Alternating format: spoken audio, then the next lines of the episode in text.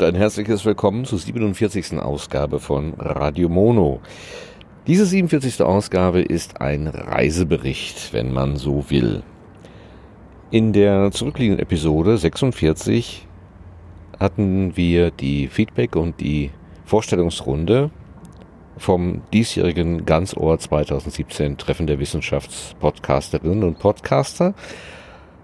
Und diese Folge 47 ist sozusagen eine, eine Ergänzung dazu, denn ähm, der Lars Naber und ich, wir sind nicht nur zu dieser Konferenz gefahren, sondern wir haben auch noch ein kleines touristisches Bonbon sozusagen obendrauf gelegt.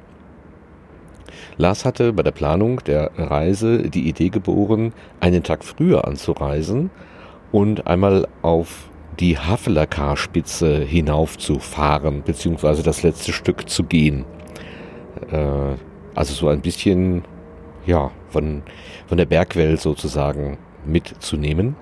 Und das haben wir dann letztendlich auch getan. Bei unglaublich günstiger Witterung. Es hatte also 14 Tage vorher geregnet und ein, äh, wenige Stunden nach unserem Besuch zog sich auch schon wieder alles zu und äh, der Regen setzte erneut ein haben wir also die Havelacar-Spitze besucht. Und davon handelt im Prinzip dieser, dieser kleine touristische Beitrag, wenn man so möchte. Also kurzum, wir sind am Donnerstag nach Innsbruck oder in Richtung Innsbruck aufgebrochen, nach Innsbruck gefahren. Das Problem, was wir dabei hatten, was wir nicht wussten oder was wir nicht beachtet haben, dass in München was unsere Umsteigestation war, zu der Zeit das Oktoberfest stattfand und demnach in dem Zug ziemlich viele Menschen waren, die genau das zum Ziel hatten und auch entsprechend äh, gestimmt gewesen sind. Und so war dieser Zug eher eine, eine Party äh, als ein, ein Zug voller stiller Reisenden. Es ging ungefähr fünf Stunden lang äh, so, äh, wie das die kleinen Höreindrücke, die ich mitgebracht habe, äh, ja, andeuten. Singende Frauengruppen ähm, und äh, allerlei äh, heitere Menschen und vor allen Dingen sehr, sehr viele. Es war unglaublich voll, es war laut, es war unangenehm. Äh, ich spiele nachher einfach mal so ein paar Eindrücke äh, ein, sodass man sich das ganz gut anhören kann. Als wir dann in der Stadt waren, da kam Lars dann noch mit einer weiteren Idee äh, über den Weg, nämlich dass er Geocaches finden kann oder konnte in Innsbruck. Er ist noch immer, war vor allen Dingen früher ein sehr aktiver Geocacher, ist heute nicht mehr ganz so äh, in dem Thema drin, aber immer noch äh, interessiert. Und wenn es sich so fügt äh, wie dort, dass äh, man quasi im Vorbeigehen einen Geocache äh, einsammeln kann, dann macht er das wohl auch gerne ich kenne dieses Hobby mehr nur aus Erzählungen und aus der Entfernung und habe die Gelegenheit genutzt, ihm dann einfach dabei mal über die Schulter zu schauen. Das mir, hat mir sehr interessante Eindrücke gegeben ähm, und auch so ein bisschen erklärt, was der Spaß an der Sache eigentlich ist. Aber nichtsdestotrotz, ich bin und bleibe ein Muggel. Ähm, glaube ich, werde mich dieser, diesem Hobby nicht, sehr, nicht so anschließen. Aber wir haben nicht nur in der Stadt äh, dann letztendlich mit einigen äh, Schwierigkeiten, aber dann am Ende dann doch ähm, einen Cache gefunden, sondern auch ähm, hoch oben auf dem Berg. Ähm, wir sind nämlich dann tatsächlich an dem äh, Freitag, äh, am, 3, am 22. September sind wir dann äh, morgens aufgebrochen zur Hafler Kaspitze erst mit der Standseilbahn, mit der Hungerburgbahn, ein ziemlich interessantes Gefährt, ähm, eine eine Seilbahn, eine Standseilbahn, die nicht nur aufwärts fährt, sondern die auch äh, abwärts fahren kann. Und zwar alles am selben Seil. Also eine interessante, sehr interessante Seilführung, die dort eingebaut worden ist. Äh, über eine Brücke drüber, durch einen Tunnel und so weiter. Also das war schon richtig spannend. Äh, allein dieses, dieser Teil der, der Fahrt. Und dann sind wir mit einer von zwei Gondelbahnen raufgefahren ähm, und haben dort in der, auf der Seegrube, so heißt die äh, erste Bergstation, erstmal das Panorama genossen und auch dort einen ersten Geocache äh, gesucht und gefunden. Ich muss dazu sagen, diese Aufnahme, die ich da oben gemacht habe, die ist durch merkwürdige Störgeräusche gestört. Ich habe nicht die leiseste Ahnung, was dort genau passiert ist. Meine Vermutung ist, dass ähm, auf dem Plateau Starkstromkabel relativ nah unter der Erde verlegt worden sind. Denn von dem Hauptgebäude ähm, ging es äh, über den Weg quasi ja zu einer Skiliftstation, wo auch ein relativ, ich vermute mal, relativ kräftiger Motor da äh, verbaut ist und der mit auch entsprechenden kräftigen äh, Strömen versorgt werden muss. Und ich vermute, das ist aber wirklich nur eine Vermutung, dass irgendwo da ähm, der Grund von diesen komischen Einstreuungen äh, ge gewesen ist. Ähm, normalerweise würde ich sagen, das ist kein sendefähiges Material, ich würde das verwerfen, aber weil wir eben genau da oben so interessant über die Idee des Geocachings und der unterschiedlichen Cache-Typen und so weiter gesprochen haben, habe ich mich jetzt einfach mal dazu entschieden, dieses Material zu benutzen und drin zu lassen. Ich bitte also an der Stelle um Entschuldigung ähm, für dieses für diese Störungen, wo ich keine Erklärung für habe. Genauso möchte ich bitten um Entschuldigung für die Störungen, wo ich Erklärung habe, nämlich ums Handyknattern.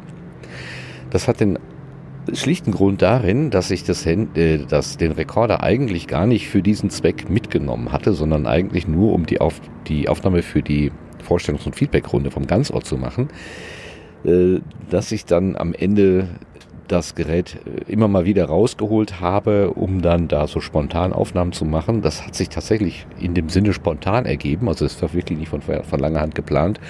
Und dabei habe ich dann leider auch vergessen, äh, einen Monitor-Kopfhörer einzupacken. Da, da hätte ich natürlich sofort gehört, dass es da Handyknattern gibt. Ähm, ich hatte eben Aufnahmen gemacht ohne Monitorsignal und prompt die Quittung dafür bekommen, also Handyknattern. Das kennen wir ja aber aus anderen Gelegenheiten auch und ich denke, damit kann man letztendlich auch noch leben. Falls nicht, dann ja, bitte entschuldigen und einfach abschalten. Ähm, die, wie gesagt, der Hinweg zu dem Ganzen war ein bisschen ähm, schwierig wegen der Lautstärke an Bord durch die singenden äh, Menschen.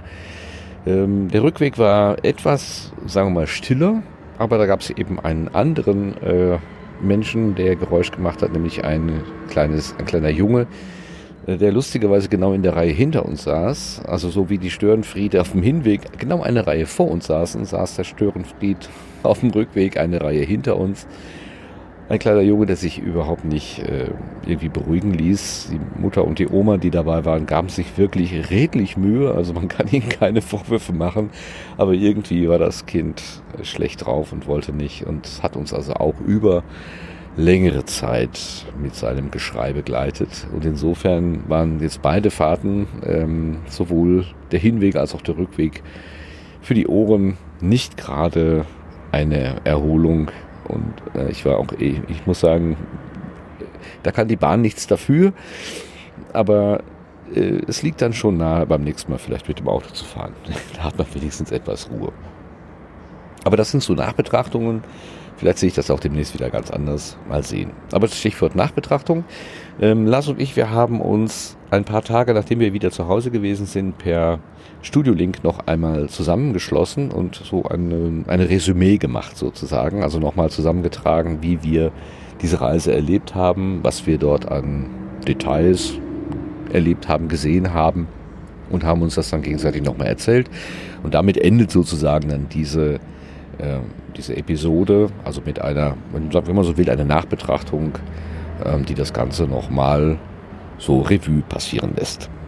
Gut, das soll es gewesen sein als Einleitung. Jetzt kommen einfach hintereinander die, ähm, die eingesammelten Takes. Wie gesagt, äh, die Störungen ähm, bei, der, bei, dem, bei der Aufnahme oben auf der Seegrube bitte ich zu entschuldigen. Spannend war es auf jeden Fall, da hinaufzufahren auf die 2300 Meter. Da haben wir ja unter anderem noch Tine Nowak und den UFO getroffen und eine spannende Reportage gemacht, weil wir beobachtet haben, wie der Lars über Stock und Stein und Eisfelder versucht hat, dann dort oben einen weiteren Cache zu finden. Aber ich will nichts vorwegnehmen. Ähm, das kommt ja jetzt alles. Und ich wünsche viel Vergnügen beim Zuhören und sag schon mal bis zum nächsten Mal. Tschüss. Es ist Donnerstag, der 21. September 2017. Ich bin im ICE 1223 auf dem Weg nach München. Neben mir sitzt der Lars, das Lars, den wir unter Sastikel kennen. Und wir beide haben uns gemeinsam auf den Weg gemacht, oben zur äh, Ganzohr 2017 Veranstaltung zu fahren. Wir haben einen ICE erwischt, der ganz viele Menschen zum Oktoberfest nach München zu bringen scheint. Wir sind umgeben von einer Gruppe junger Damen, die allerlei äh, kleine Getränke schon zu sich genommen haben. Im weiteren Verlauf des Zuges sind noch eine äh, Menge von Menschen, Damen etwas älteren Alters, die sind durch lustige rote Hüte gekennzeichnet. Ab und zu laufen hier Menschen durch die Gänge, die haben Lebkuchenherzen an und ein Schützenverein ist auch gerade noch eingestiegen. Also hier ist gerade richtig äh, Party-Stimmung an Bord. Lieber Lars, wie geht's dir? Es ist mir zu laut. es ist ein bisschen laut, ja, ja, aber. Wir haben das rollende Oktoberfest. so ist es. Hier wird schon mal, wir werden schon mal eingestimmt. Wir sind froh, dass wir nach Innsbruck weiterfahren dürfen, oder? Oh ja, sehr. Ins Land der Stillen und Berge. Land der stillen Berge. So, ähm, das ist nur ein kleines Lebenszeichen von unterwegs und später mehr. Tschüss. Ich habe dich jetzt hoffentlich nicht rausgebracht. Du nicht. Ich sah, ich sah nur gerade, dass du am Aufnehmen warst und schmunzeltest.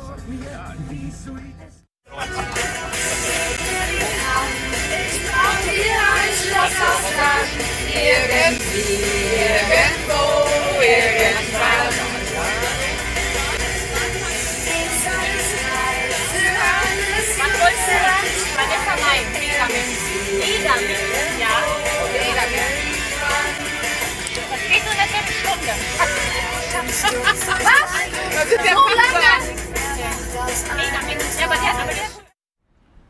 Donnerstag, der 21. September, 20.12 Uhr.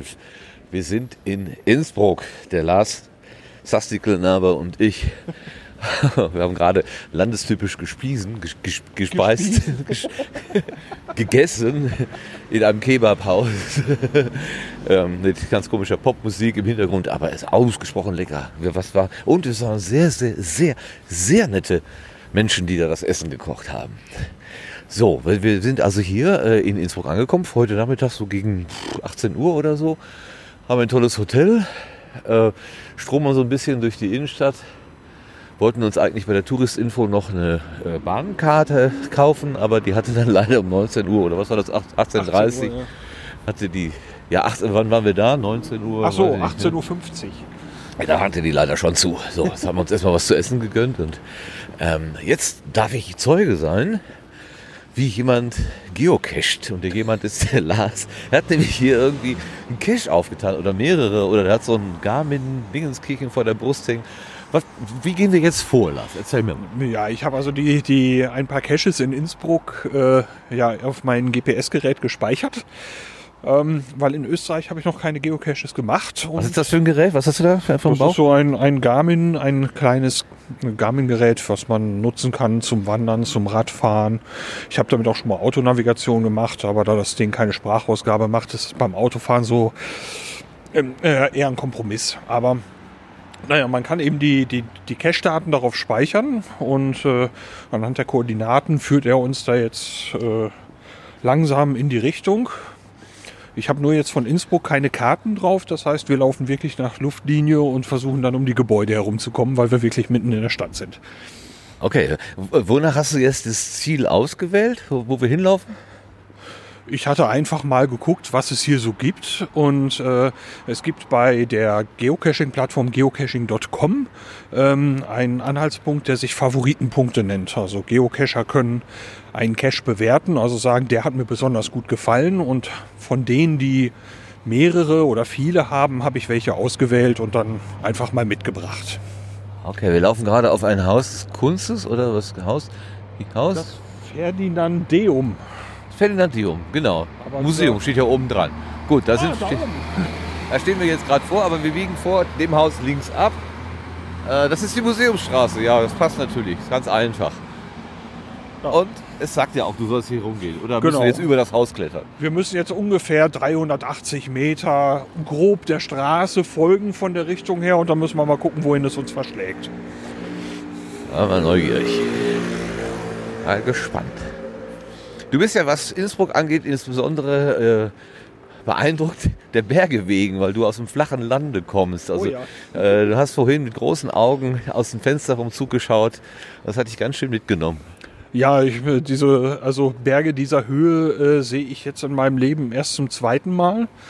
Ähm, und äh, ich finde das ungeheuer beeindruckend. Diese, diese schiere Größe, diese, diese Wucht. Ja, ich kenne das aus meiner Jugend, da wo ich äh, so ungefähr zehn Jahre lang regelmäßig den Sommerurlaub im, äh, wie ist denn das, Allgäu, Oberallgäu, äh, Bad Hindelang. Heute heißt es Bad Hindelang, früher hieß es nur Hindelang. Äh, das Badwerdung, die Badwerdung habe ich gar nicht erlebt. Also von daher kenne ich das so ein bisschen. Das sind nicht die ganz, ganz hohen Berge, aber äh, ich kenne das schon noch. Aber mich hat es dann auch beeindruckt. Vor allen Dingen muss ich sagen, der beeindruckendste Moment war, als der Zug aus dem Tunnel rauskam und man dann den Blick nach rechts äh, hat schweifen lassen. Da, macht, da tat sich plötzlich ein Massiv auf, ähm, wo man dann sagt, lieber Himmel, wer hat das denn jetzt gerade dahingestellt? Also das ist schon sehr beeindruckend. Und ja, ich glaube, macht schon Spaß, wenn man hier so auch die Kulissen so täglich sich angucken kann. Das macht was mit den Menschen, wenn man so auf die Berge guckt. Aber ich meine, wir müssen natürlich sagen, wir haben heute ein extrem gutes Wetter. Ja. Und äh, wir haben äh, ja zufällig mehr oder weniger das gleiche Hotelzimmer in der gleichen Lage, nur in verschiedenen Stockwerken. Ich im dritten, du im vierten. Das heißt, wir haben ziemlich genau die gleiche Sicht. Und wir haben Bergsicht auf die Nordkette. Und äh, dort haben wir also zu einem Gipfel, den wir morgen noch besuchen wollen, einen Höhenunterschied von anderthalb Kilometern zu dem, wo wir gerade sind. Das finde ich einfach eine unglaubliche Zahl. 1500 Meter. Naja, ich meine, verglichen mit dem Mount Everest mit seinen 8000 ist das ja immer noch wenig eigentlich. Aber es ist so für uns, die wir doch die Berge nicht so aus eigener Anschauung kennen, du ja noch viel weniger, weil du ganz wirklich aus der Ebene kommst, da Richtung Emsland, wenn ich das mal so vereinfacht sagen das darf. ja. Ich komme ja wenigstens noch aus dem Land der 1000 Berge, dem Sauerland, so ungefähr, was, was auch mehr Hügelchen sind. Aber ähm, 1500 ist dann doch schon eine Hausnummer. So, was sagt dein Garmin dir jetzt? So, wir sollen hier mal rechts über die Straße laufen. Mitten in der Kurve, die gefährlichste Stelle überhaupt. Ja, Prima. habe ich sehr bewusst ausgesucht. Dankeschön, Dankeschön. Kannst mir auch sonst, kannst mir auch einfach sagen, dass es verschwinden soll. Dann gehe ich einfach. Muss mich nicht umbringen. Und das ist eine, wir besuchen also eine, eine Sehenswürdigkeit, ähm, die wohl Goldenes Dachel äh, heißt. Und äh, ich weiß selber noch gar nicht genau, was sich dahinter verbirgt, aber das werden wir dann hoffentlich gleich herausfinden. Man ist ja immer ganz gut beraten, wenn man die Sachen einfach beim Namen nennt, nimmt. Also, äh, es, ich kenne es so, dass es das Goldene Dachel ein, tatsächlich ein Dach ist, was in Gold ausgeführt ist oder zumindest mit Blattgold oder goldähnlich irgendwie belegt ist. Und ich kann mich aus meinem Besuch von vor, Gott, wie viele Jahre sind das her? 30 Jahren erinnern, dass das Goldene Dachel äh, relativ klein war. Wir sind also staunend davor gestanden und gedacht, das ist das große, tolle Ding. Es hat bestimmt eine riesige Geschichte. Okay, äh, äh, Lars weist mich nach links. Das scheint eine Art Passage zu sein und äh, das GPS weist uns ziemlich genau in diese Richtung. Oh, Okay, das ist aber lauschig hier. also für alle Innsbruck-Kenner, wir sind jetzt äh, am Haus Nummer 31 des Burggrabens. Hier ist äh, Greiderer Elektrohandel. Oh, das scheint wirklich hier Altstadt zu sein. Das ist eine, eine wunderschöne Gasse. Das stimmt, ja. Sehr, sehr eng. Ich erinnere mich so ein bisschen, wer die Harry Potter Filme kennt, ich äh, fühle mich ein bisschen an die Winkelgasse aus den Harry Potter Filmen erinnert. Sehr, sehr, sehr schön. Aber hier ist das Goldene Dachel nicht. Äh, er sagt, wir müssen 130 Meter weiterlaufen. Ja, das hat also die, die, die, die Dimension der Straße müsste ungefähr so sein, wie wo wir hergekommen sind. Naja, nicht ist so klein ein wie da. Durchgang. Wir müssen 130 Meter weiter, vielleicht spuckt es uns ja da hinten wieder Das aus. tun wir jetzt mal. Da gehen wir jetzt mal durch und gucken auch mal, warum Ich wir hier aber sonst... noch eben ein Foto machen. Ja, das mach auch. Kein Problem. Aus der Gasse schallen Töne. Jemand ruft da. Ob das noch die Demo ist? Wir haben ja eine Demo gesehen. Ach ja, wir haben vorhin eine Demo gesehen in der Innenstadt. Das kann natürlich sein. Zum Weltfriedenstag 2017? Irgendwas hatte ich da gelesen. Bin mir nicht mehr ganz sicher, was der Grund war. Jedenfalls ging es um Frieden. Das stand auf einem der Transparente. Ne?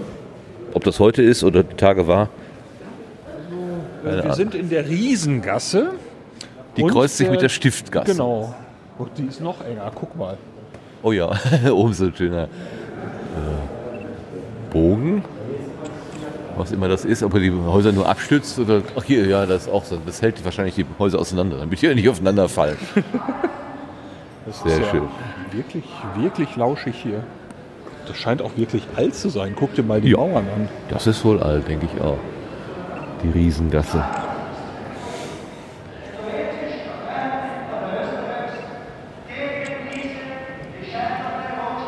Also hier rechts ist ein Kunstgewerbeladen und links ist tja, Andenken, würde ich sagen.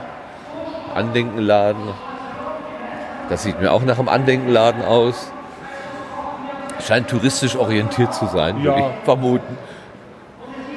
Hier ist ein Café-Restaurant Deng, sieht das aus. eine Feinbäckerei, die es schon seit 1795 gibt.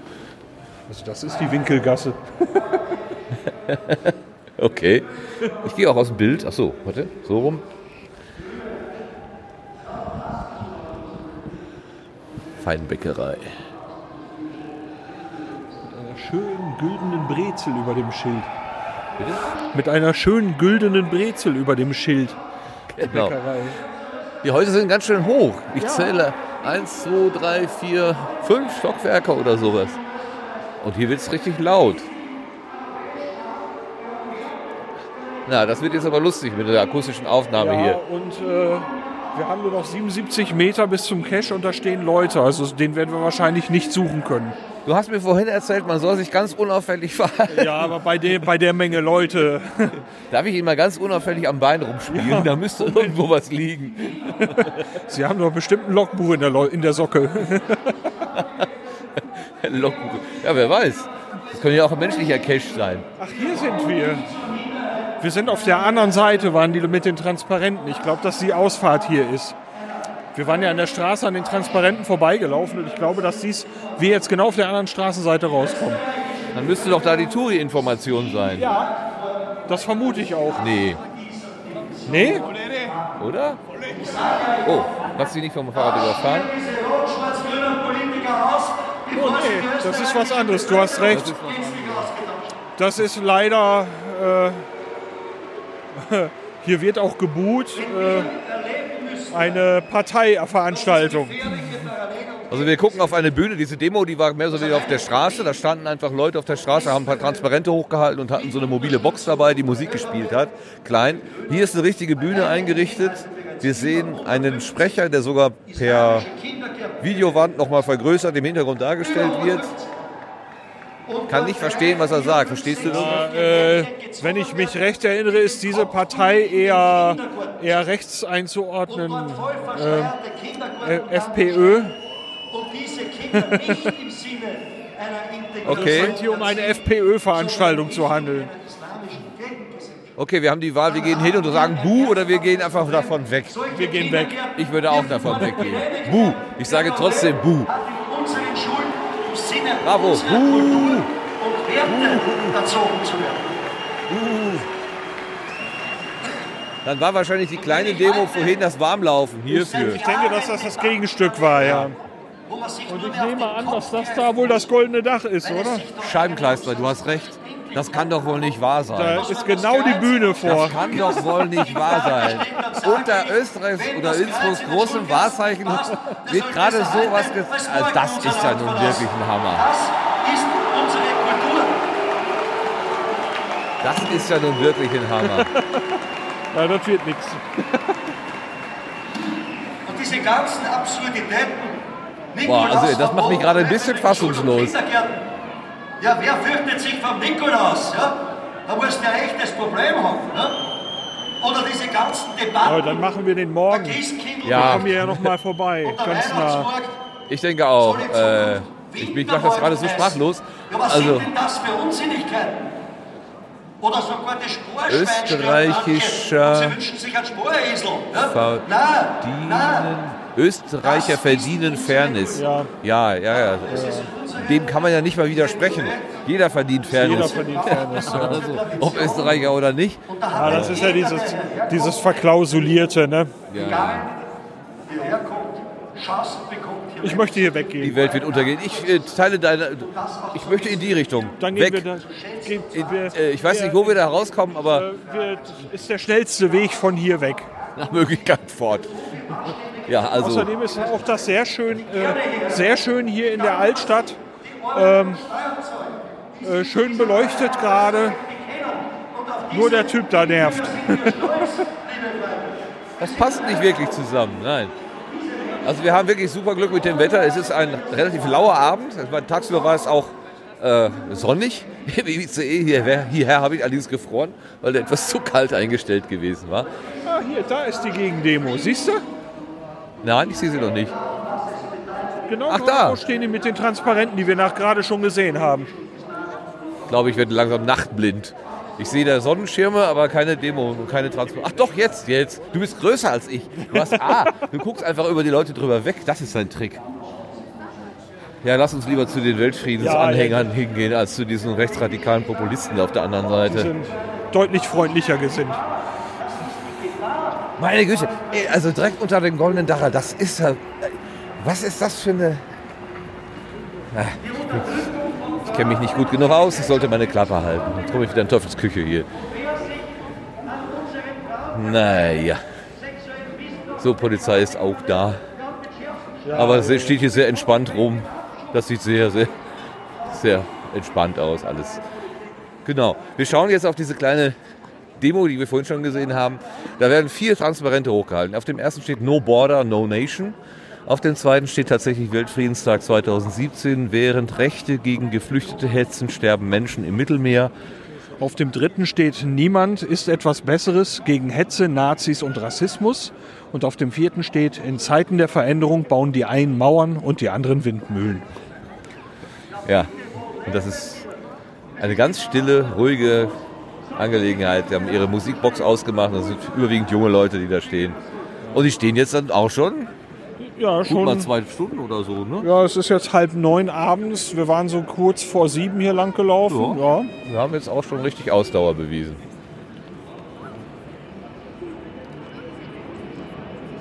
Oh, hier. Ein Ein Flugzeug. Flugzeug. Aufstreiche Flieger, das können die bösen sein. Das habe ich jetzt nicht verstanden. Ich auch nicht. Vorsicht, Radfahrer. Ach so. Vorsicht, Radfahrer. Technische Hinweise. Ach so.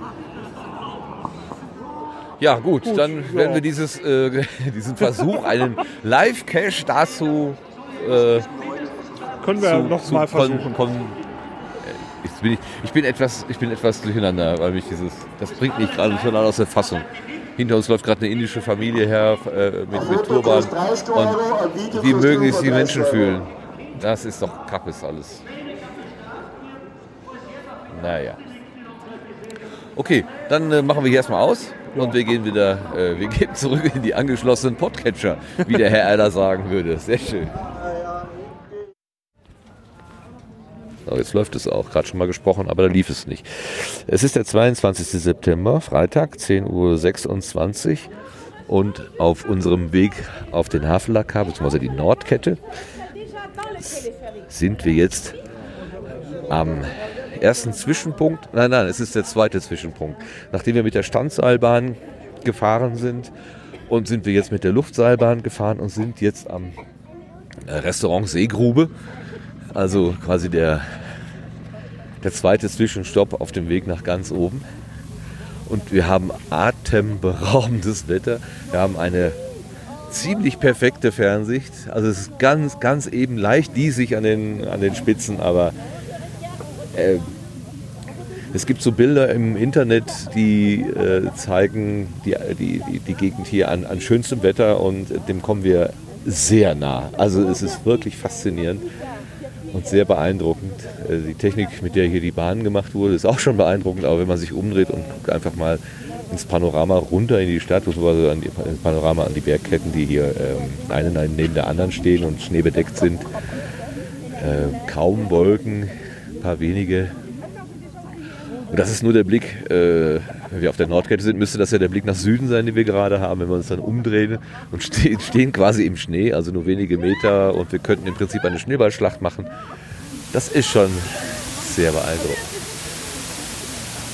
Hinter uns eine schroffe äh, Wand, wo kein Grün mehr wächst und noch der reine Stein ist und bis zur Hälfte ungefähr, äh, bevor es ganz steil wird, liegt da also Schnee.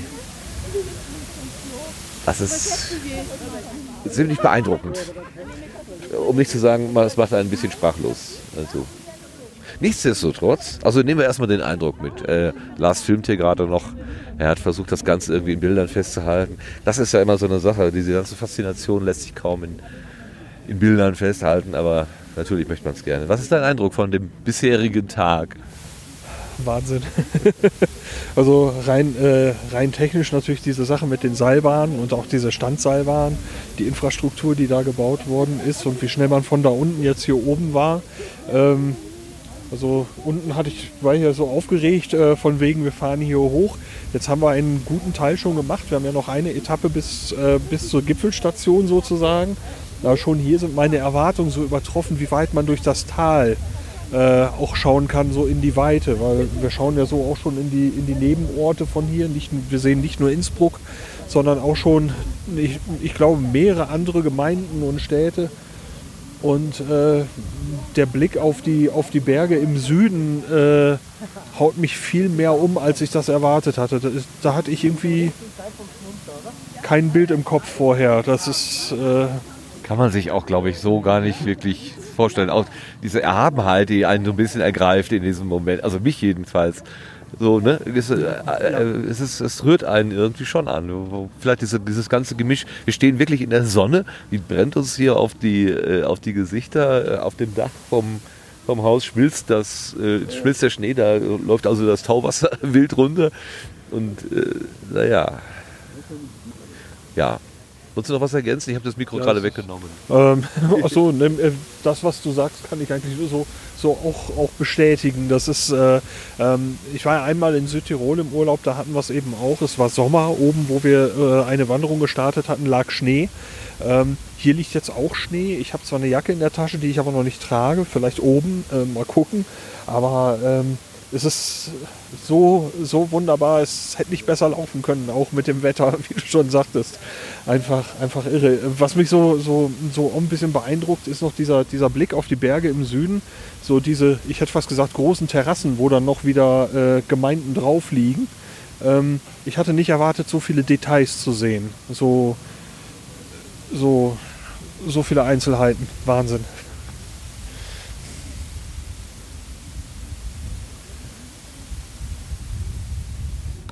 Das sind die Stubaier Alpen, wenn ich das hier richtig, ich das hier richtig deute. Oder das sind die dahinter noch.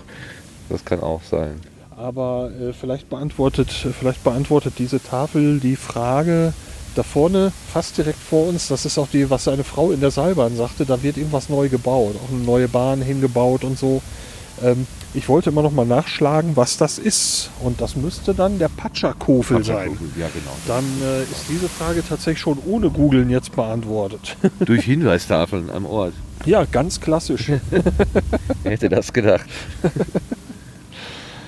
Ja, also man hat hier eine Panoramaaufnahme, die ungefähr 180 Grad umfasst. Nämlich die, wenn man hier einfach gerade rausguckt, sieht man die, äh, das Gebäude, wo, diese, wo die Seile der Seilbahn rauslaufen. Also das, was wir in Realität eben auch sehen. Und dann haben sie 180 Grad in vier großen Fototafeln äh, angeordnet. Und äh, man findet sich also wunderbar zurecht, dass man das, was man in Realität sieht, irgendwo auch zugeordnet bekommt. Das klappt sehr, sehr, sehr schön. Ja, und diese wahrscheinlich ausgesuchten, an einem ausgesucht schönen Tag gemachten Bilder sind nicht ganz so klar wie das, was wir jetzt gerade sehen. Und auf den Bergen ist mehr Schnee und sie sind kontrastreicher, was wir jetzt im Moment sehen, als auf diesen, äh, auf diesen Postkartenfotos, die wir vor uns haben. Ja, das ist, hätte nicht, es hätte nicht besser laufen können. Das Unfassbar. Als ich den Wetterbericht im Vorhinein gesehen hatte von der Reise, also am letzten Wochenende hatte ich das erste Mal geguckt. Und äh, ja, ich weiß ja, Wetterbericht wird ungenau ein paar, paar Tage in der Zukunft, irgendwann ist Schluss. Da habe ich gedacht, na, freu dich noch nicht zu früh und so. Und das blieb aber ziemlich stabil die Tage und heute haben wir wirklich dieses Wetter. Es ist phänomenal. Nichtsdestotrotz hast du gesagt, es gibt hier oben Geocaches. Ja, tatsächlich. Und du hast dann mit deinem, deinem Geocache-Spurensuchgerät auch wieder aktiviert. Und äh, du suchst jetzt hier gerade aktuell einen Cache. Ja, also Bei wir traumhaftem Wetter und bester Panoramablick gucken wir mal auf den Boden. das ist tatsächlich der bislang höchstgelegene Cache, den ich je gemacht habe.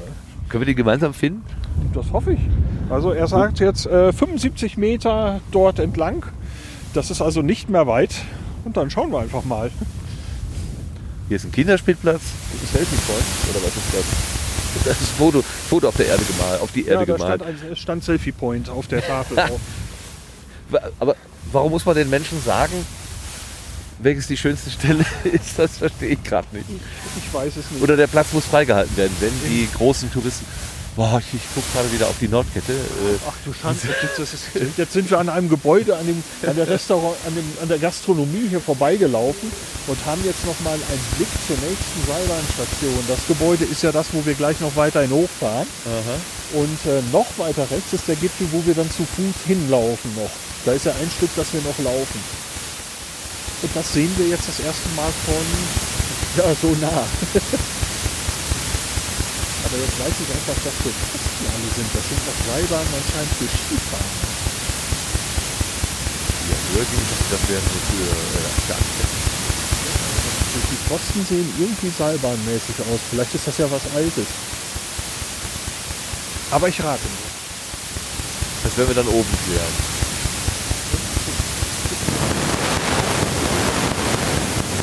Kreuz da, es gibt ja schon mal mehrere, also das ist etwas unübersichtlich. Äh, aber die sind dann weiß verbinden, das blau abgeht. Also ist. Werde ich auch mal eben fotografisch festhalten.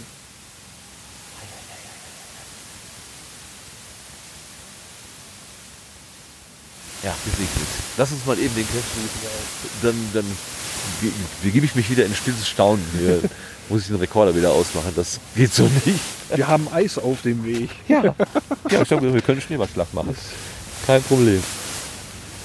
36 Meter. Okay. Also wir sind noch 36 Meter von dem Cache entfernt. Wir gehen auf eine etwas futuristische Anlage zu. Das scheint ein Skilift zu sein. Unten ist so, sieht aus, sieht aus, wie ein aus Holz gebauter Überseekontainer, abgerundet. Und obendrauf sieht blickt wie so ein UFO. Aber natürlich jetzt nicht im Betrieb. Denn dafür ist dann doch zu wenig Schnee da, durch den wir aber gerade hier durchgehen. Ich kann das ja mal akustisch einfangen.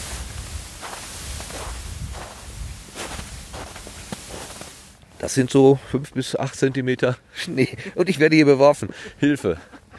Grab du mal lieber deinen Cache aus. Wo findest du den? Oh, eine, guck mal, eine Silberdistel. Das ist eine seltene Alpenpflanze. Echt? Ja. Dann werde ich die nicht bewerten.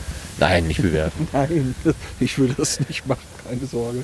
Wo sollen wir denn jetzt anfangen zu suchen? Ja, äh, Hier ist so ein künstlicher Berg aus einzelnen dicken Steinen aufgebaut. Könnte das irgendwo in so einer Spalte liegen hier? wenn du von hier mal guckst in die Wand, Habe ihn schon gefunden. ja, Okay, das war jetzt nicht so schwer. der war nicht schwer. Also ne? in, tatsächlich zwischen den Steinen ist eine Lücke. Lars schaut sich um, ganz verstohlen, damit keiner sieht. dann macht man ein paar Schritte Und äh, beiseite. es ist tatsächlich direkt neben der Silberdistel. Also die nächste Spalte neben der Silberdistel. So, und herauskommt eine äh, Man, ja, man nennt dies ein Petling.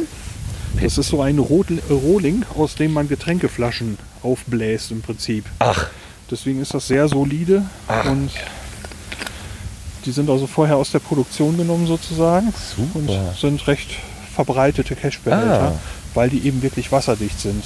Und die äh, Hersteller fragen sich, wo bleiben unsere Rohlinge? Die, äh, Und äh, es gibt eben auch, äh, ja, man nennt sowas, das ist dann die Cache-Größe Mikro, nennt man das.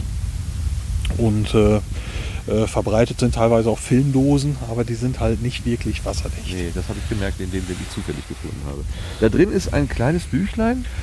Also Büchlein ist übertrieben. Es ist ein, sind mehrere Streifen von Papier, Die zusammengetackert sind. zusammengetackert sind. Da sind aber schon ziemlich viele Einträge drin. Also jedes, jede Mini-Seite Hat sechs äh, hat sechs so Felder und da kann man dann Einträge machen. Das erste ist hier vom 25.10.2016, aber es kann natürlich sein, dass er vorher schon mehrere Ja. ausgetauscht hat. So, der letzte, der hier drin ist, der hat reingeschrieben 17.09.17. Heute Oh, ist der schon 23. Sechs Tage hätte ich nicht erwartet bei dem Touristenauflauf hier, dass Ja. sechs Tage ohne Fund ist. Einer hat seinen Kuli hinten ausprobiert, aber gut, da Ja. musst du einfach. Du trägst jetzt einfach deinen Counter ein. Genau. Du hast einen Spitznamen, den du uns vielleicht nicht verraten Das möchtest. oder muss doch? nicht unbedingt sein. ne? Gut, dann. Also äh, du schreibst jetzt quasi deinen Geocaching-Namen da hinein und vermutlich das Datum, wie die anderen halt auch. Genau so ist das. Und damit ist das der erste Cache in Österreich für mich tatsächlich. Musst du das noch elektronisch irgendwo registrieren? Man kann. Ja, Also äh, das ist für mich war das Geocachen damals so ein Ding, das mich ein bisschen vor die Tür gebracht hat. Vorher Ja. war ich so wirklich so ein Stubenhocker. Und äh, bei mir ist die große Phase eigentlich auch vorbei. Ähm, aber so besondere Sachen nehme ich dann schon noch mal gerne mit. Also Ja, äh, hier jetzt. Also, warte mal, ich mach mal ein Bild. Das ist, das ist so crazy. Du mit dem Geocache. Hoffentlich knattert jetzt das Handy nicht. Das, äh, wäre natürlich der Kardinalfehler, aber bitte. ja gut, die Gefahr besteht natürlich auch, dass sowieso meins jetzt auch knatterte oder so. Also, versuch mal irgendwie alles und in ein Bild zu kriegen. Ich sehe zwar nichts mehr jetzt hier auf dem. Ah, da. Achso, jetzt sehe ich auch dein. Den, oh, hat sich das Handy abgeschaltet? Das ist auch, auch sehr hilfreich, jetzt in dem Moment ausgeht.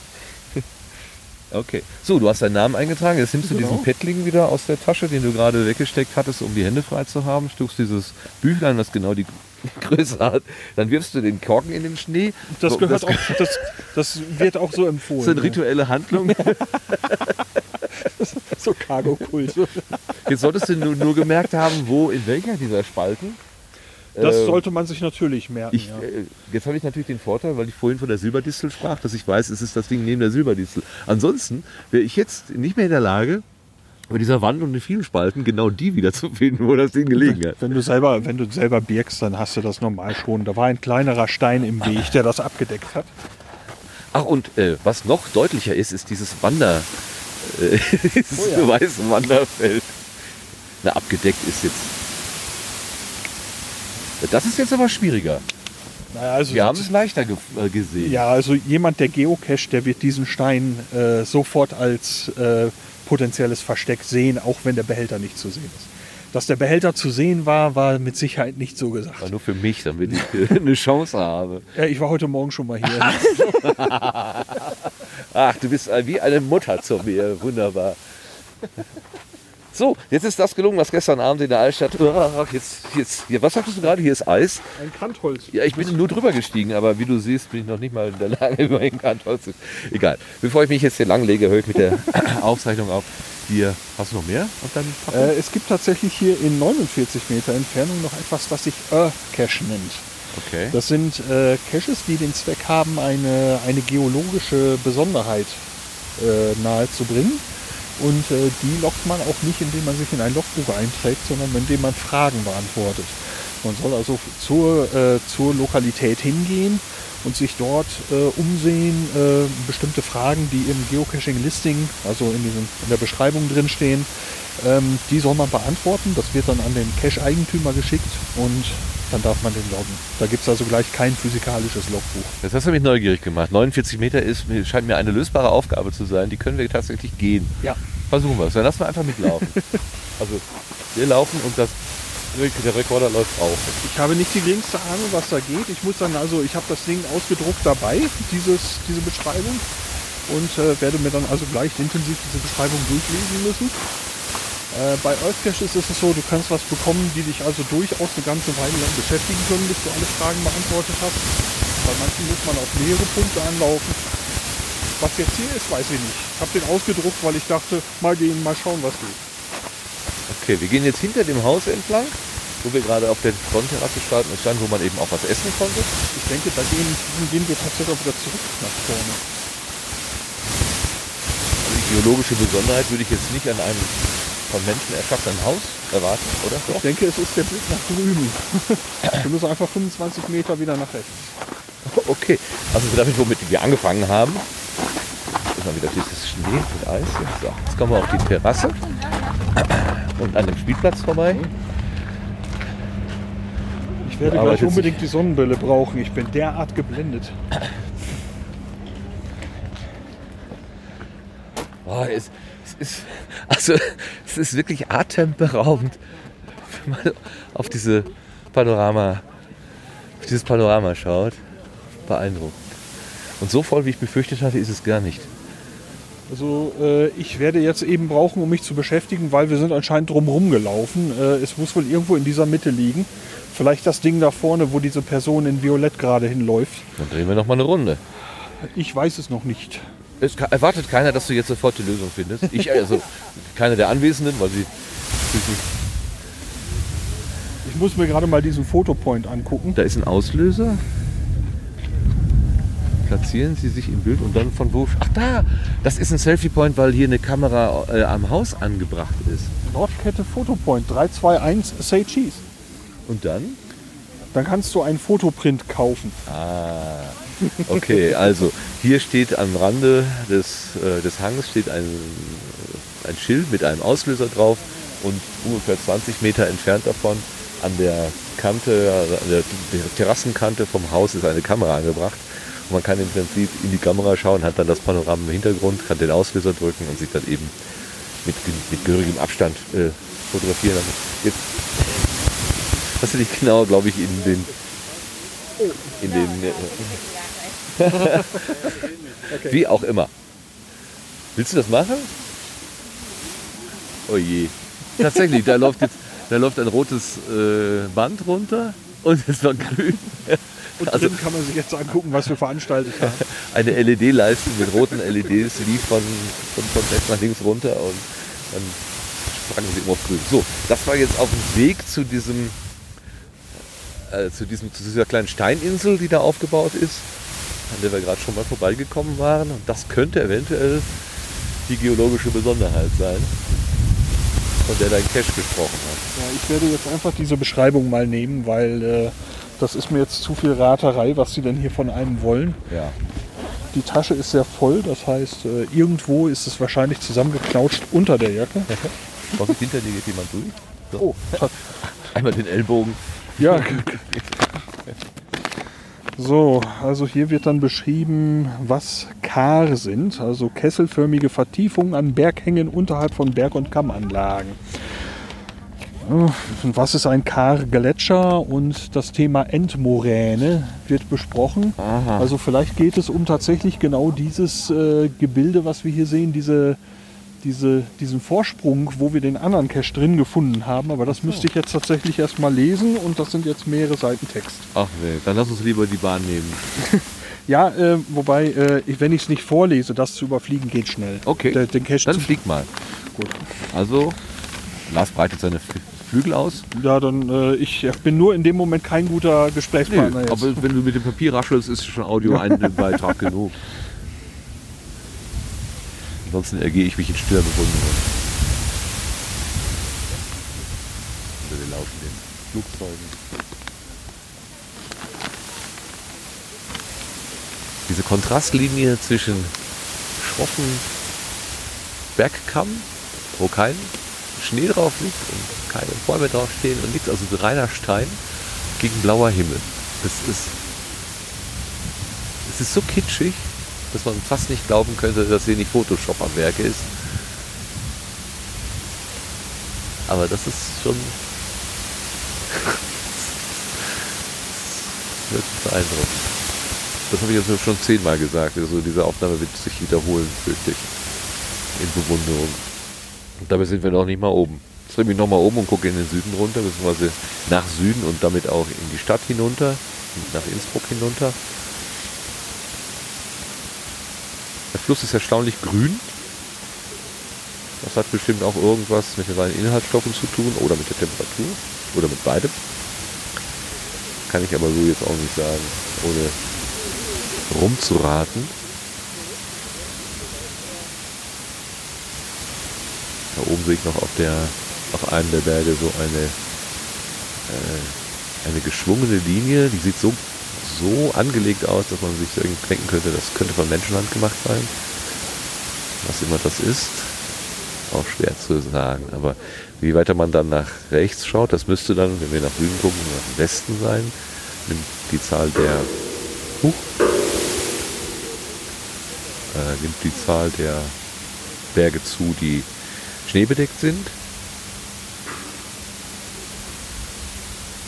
Und vor uns, äh, vielleicht 500 Meter voraus, ist ein so eine Art Balkon nach außen gebaut. Also ein Überhang, ein, ein metallener Steg, der überhängt über den Abhang. Und wenn man sich dorthin stellt, dann sieht man natürlich gleich ins Nichts hinunter. Der scheint metallene Wände zu haben. Da laufen Leute drauf rum. Ich kann nicht erkennen, ob sie daran arbeiten, also im Prinzip montieren, dass das jetzt vielleicht diese komischen Geräusche erzeugt hat, oder ob es Touristen sind oder Kinder von Touristen, die da einfach äh, ein bisschen Lärm machen. Ich glaube, letzteres scheint logischer zu sein. Das könnte jetzt vielleicht das Schlagen erklären. Äh, La- Glas ist neben mich getreten. Ich tippe auf Arbeiter tatsächlich. Ja, doch? Ja. Die haben aber keine Helme auf. Äh, ja, aber du brauchst ja nicht unbedingt. aber äh, da vorne liegt so ein gelbes Ding, was mir aussieht wie so eine Arbeitsweste oder sowas von hier aus. Und äh, sie scheinen sich auch die ganze Zeit kontinuierlich dort irgendwie zu bücken und irgendwas in dieser Schale zu tun. Ähm, Dein Tipp wird untermauert, wenn man rechts vorbeischaut, da ist so ein Ein metallener... Minibagger, oder? Genau, da wird, das ist der Arm, also das ist der obere den Arm, Teil ja. eines, es könnte ein Minibagger sein. Damit sind natürlich die Touristen und ihre Kinder aus der Schuld genommen. Das ist natürlich gerade prompt die Verantwortung dazu zu nehmen. die So. haben nur- letzte Nacht zum Hotel gelernt. ne? Bei dir auf deiner Etage. Ja. deiner Etage warst du ruhig. Lass uns tauschen. Ja, also Was wir hast können du noch rausgefunden? Ein, wir können noch einmal herumgehen. Ähm, ich sage mal eben, worauf wir uns hier befinden. Also wir stehen ja hier auf einer Art, äh, ja, das ist fast so eine Art Ebene. Also es ist ja eingeebnet worden. Wir haben hier das Gebäude, die Seilbahnstation, den Spielplatz und äh, die kleine Seilbahnstation noch. Ähm, aber dass dieses Ding hier ist, äh, ist tatsächlich wohl, so wie ich das jetzt gelesen habe, ähm, Ergebnis von Geologie. Können wir hier noch mal herumlaufen? um Also nicht von Dynamit und, und Ingenieurskunst? Nee, also ich weiß nicht, wie viel man gebraucht hat, um es jetzt gerade zu machen, aber wenn wir hier rumlaufen, da sieht man dann, worum es hier geht. Also dies gehört wohl dazu. Und zwar nennt man das eben wohl so ein Kar. Das ist so eine Mulde, äh, die sich zwischen dem Berg und äh, ja im Prinzip dem großen Abhang bildet. Und äh, da haben wir gerade etwas noch gar nicht gesehen, was hier diese Besonderheit ist. Ja, ich. äh, Wir gehen einfach denselben Weg nochmal. ja, genau. Jetzt gehen wir wieder rechts, rechts so- noch mal herum. Der gleiche Weg, den wir gerade gemacht haben, äh, von der Terrasse, wo eben das Restaurant ist, zum Cache. Aber jetzt biegen wir vorher rechts ab. Und drehen hier den Kreis nochmal. Die Mulde. So, und da siehst du, auf der bergzugewandten Seite geht es runter, nicht hoch. Hier geht es erstmal runter. Ach so. Und das ist wohl das, was dieser Sache den Namen gegeben hat, die Seegrube. Äh, um diese geologische Erscheinung geht es in diesem Earthcrash. Ja, diese Dinger waren mal so mal zugegletschert. Da war vielleicht auch wirklich mal ein See drin. Wir können noch mal näher ran. Und eben über die Beschaffenheit äh, dessen, was wir hier sehen, muss ich also ein paar Fragen beantworten, um diesen Crash loggen zu dürfen. Das werde ich hier aber eben nicht tun. Jetzt hast du gerade Worte verwendet. Hast du nicht was von Endmoräne erzählt? Äh, das stand in dem Listing. Das ist doch, äh, also jetzt kommt bei mir irgendwie Erdkundeunterricht von vor 25, 30 Jahren irgendwie wieder hoch. Grundmoräne, Endmoräne, Sonder, das waren irgendwie so Dinger, die hatten was mit Gletschern zu tun, die was vor sich hergeschoben haben. Ja, und das Was, von, wo, von wo hat der Gletscher geschoben? Von hier von, wahrscheinlich. von da runter und dieses hier ist die Moräne. So verstehe ich das. Aber der Gletscher hat doch im Prinzip das, Gebi- Geschiebe, das Gebirge vor sich hergeschoben. Und als der Gletscher verschwand, ist doch dann das Gestein übrig geblieben. Dann hätte doch der Nein, Gletscher das, hier das, liegen müssen. nein das ist, der, der Berg wurde ja nicht durch einen, einen Gletscher aufgebaut, sondern der Gletscher kam vom Berg runter. Dieser Berg, den wir hier sehen, ist ja ein. Das äh, ist nicht das Ergebnis. nein, Ach nee, klar, wir haben ja gestern drüber geschoren. Das ist ja diese, äh, diese tektonische Verschiebung. Oder also was? das wäre schon ein sehr, sehr großer Gletscher. ja, alles klar, klar. So, also der, der, der Gletscher.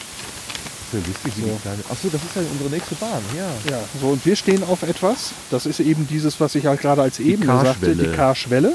Und das hier ist die Unternagungskehle. Das ist diese Grube, in die wir reingucken, die also tiefer liegt, obwohl sie näher im Berg Aber, ist. also, um zum Berg zu kommen, müssen Sie erstmal in, durch den Keller. äh, Genau. Und wir werden sie halt gleich überfliegen mit der Seilbahn. Aber äh, dann kommt eben dann hier die, äh, das, wo es weiter hochgeht aufs Gebirge, wo wir gleich hochfahren. Das ist dann diese Unternagungswand, so heißt das. Ja, und davor lag eben ein Gletscher, der hier dann. Und hier ist die Endmoräne, die also dann genau da vorne auf der, der Kante Ah dann ja. wäre, wenn da, da, hier da, nicht. genau, das hat der Gletscher vor sich hergeschoben. Insofern stimmt mein Erdkundeunterricht dann doch. Genau. Schöne Grüße an Herrn Zünskes, falls er noch lebt. Ja, gut. Und äh, hier stehen also ein paar Fragen drin, die ich beantworten muss. Äh, um nicht zu spoilern, mache ich das jetzt hier nicht. Ähm, das werde ich also dann, äh, ich werde noch ein paar Fotos machen, ein paar Hausaufgaben machen, hier schnell eben, dauert nur eine Minute und dann werde ich den sicherlich auch loggen gehen. Äh, Nur so, dass man sich das vorstellen kann, die Kategorie von Fragen, ist das jetzt so, wie lang, wie breit, wie tief? Musst du irgendwelche Maße abschätzen? Nee, oder äh, es gibt tatsächlich Sachen, die äh, äh, Caches, die so etwas machen, Ja. Earth Caches auch. Äh, hier geht es tatsächlich darum, dass ich versuchen soll, den, den Prozess zu beschreiben, wie bestimmte Dinge hier entstanden sind, geologisches. Also die Earth Caches haben wirklich einen, ja im Prinzip so einen Bildungsauftrag. didaktischen Ansatz. Ja. Und äh, falls man die Fragen falsch beantwortet, soll dieser Cache-Eigentümer von Earth Caches auch helfen, das, mh, die Fehler auszuräumen. Ah, Okay. Man kriegt keinen Punktabzug, sondern man kriegt Hilfe. Ja, äh, ist wahrscheinlich ein potenzieller Streitpunkt, wenn einer sagt, du hast es falsch, versuch's nochmal. Eigentlich, eigentlich ist es so gedacht, dass geholfen werden soll. Schön. Also ich hätte jetzt auch noch keinen Earth Cache nicht loggen dürfen. Also bislang war das alles sehr entspannt.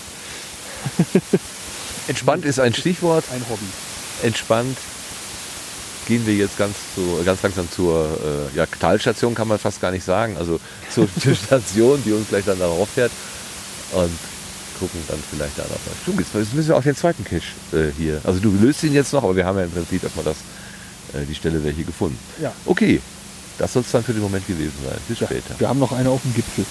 Wow, ja dann, alles klar.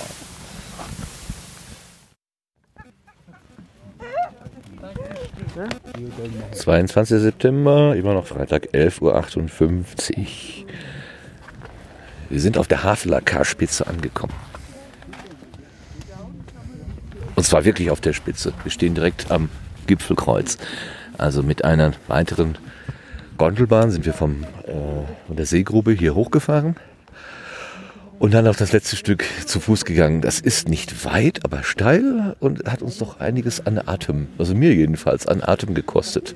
Lars, wie geht's dir? Ich fand den ersten Teil irgendwie kurz zum Eingewöhnen etwas schwierig und danach ging es ziemlich gut. Okay. Also bei mir war es auch äh, an, auf der anderen Seite schwierig, auf, auf dem weiteren Verlauf schwierig. Was wir hier haben, hier oben, ist äh, nicht nur der Blick quasi von unten auf die Nordkette, sondern wir stehen jetzt ja auf dem Haveler und gucken rundum und sehen noch viel mehr Panorama, logisch, ähm, was man fast überhaupt nicht äh, erfassen kann. Ähm, vor uns, ich könnte jetzt auf den Plan gucken, wie die Berge heißen. Ich habe es vergessen. Also die Berge hinter der Nordkette. Und Innsbruck liegt bei uns im Rücken.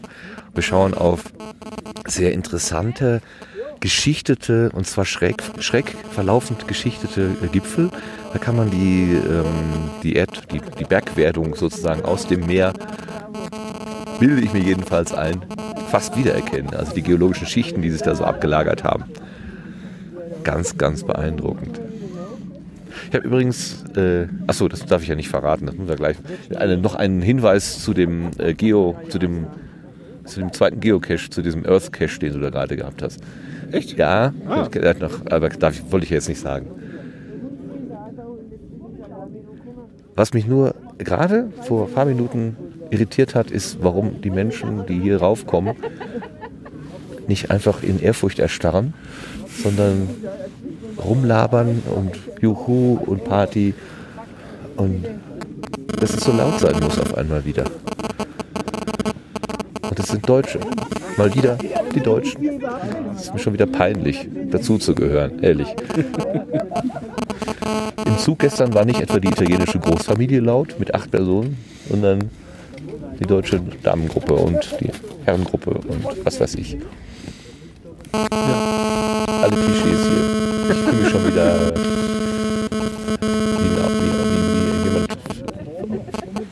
Maß ausgesetzt. Gut.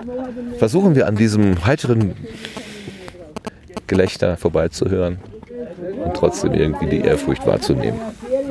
Ich halt noch mal rein. So schön.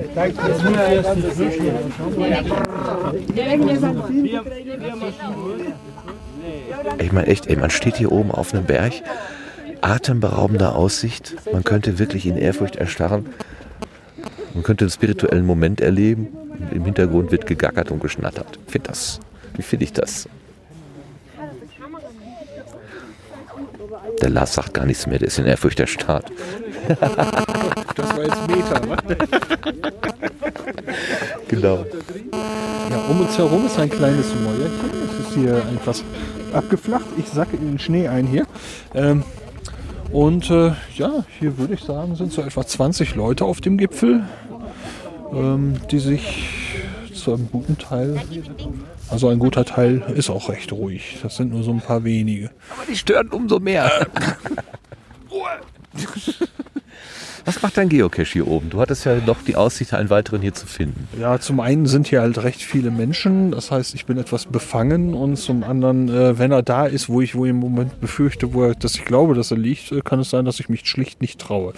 Ähm, ich werde gleich nochmal einen Blick riskieren, aber es kann sein, dass ich das einfach Geocache, Geocache sein lasse, weil ich da mit dem Schnee und dem Eis äh, an die Stelle im Moment nicht hin möchte.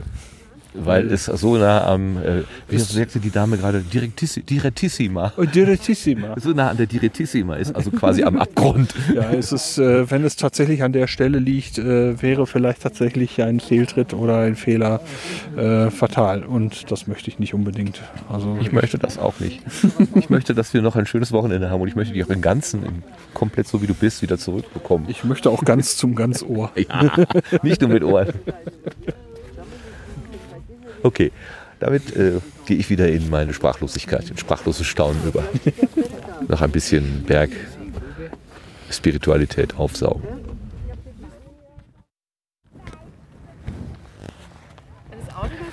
Zwölf Uhr 42, super.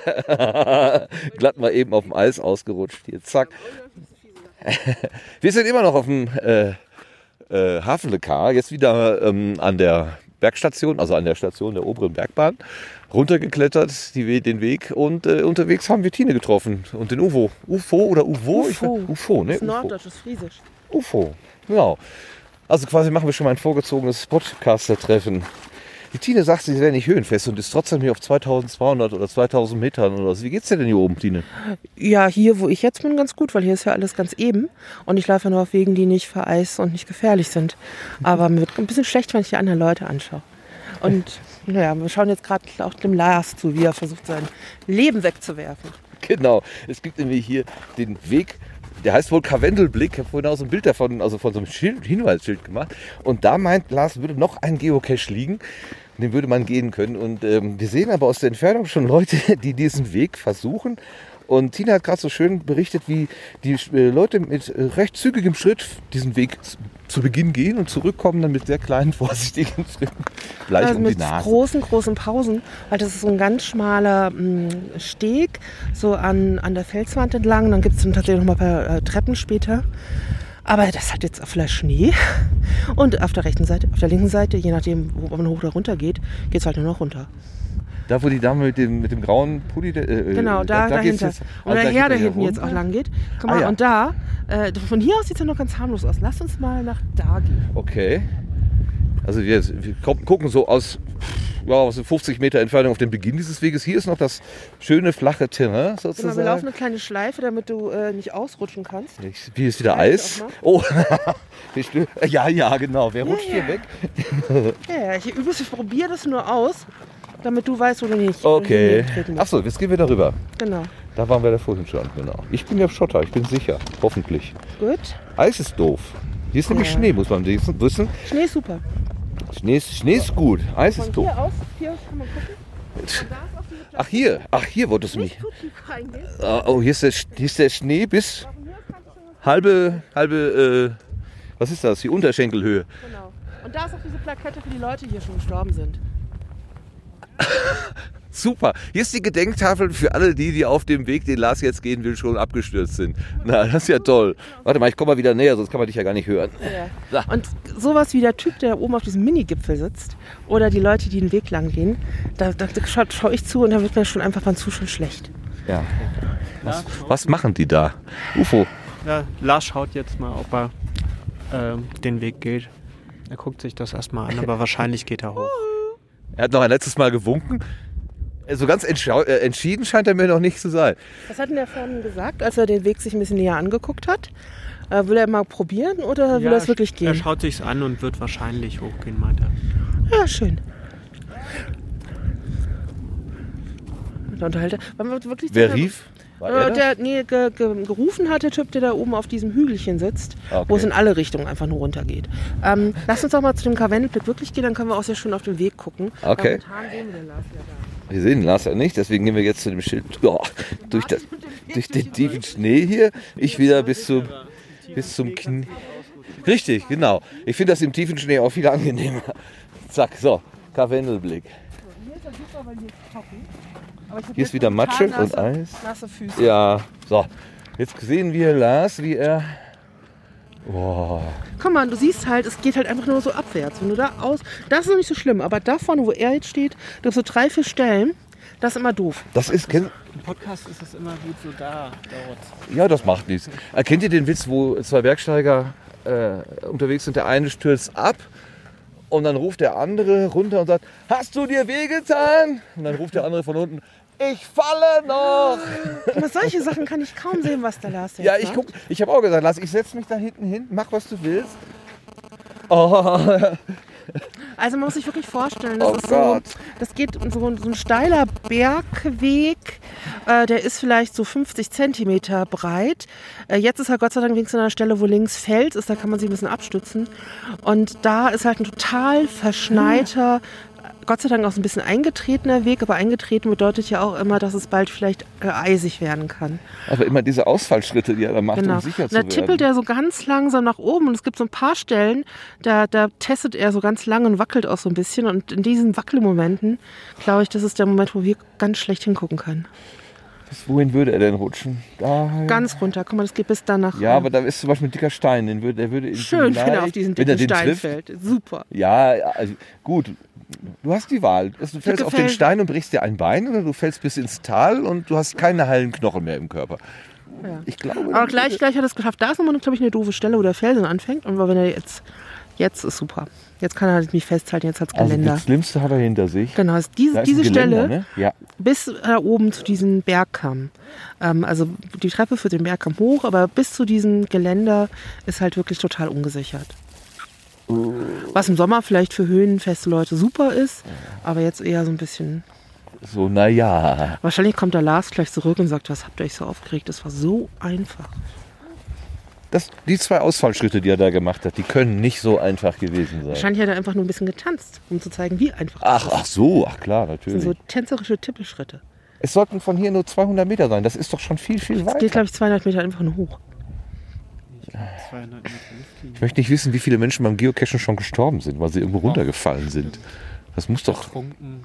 Genau. Am Stromschlag erwischt oder so. Blödes Hobby. Naja, wahrscheinlich ähm, ist es weniger gefährlich als ähm, Unfälle beim Selfie machen, weil beim Geocachen guckst du ja wenigstens noch irgendwie so in die Gegend an, während äh, beim Fotografieren du sehr stark auf das Gerät und nicht um die Umgebung fokussiert bist.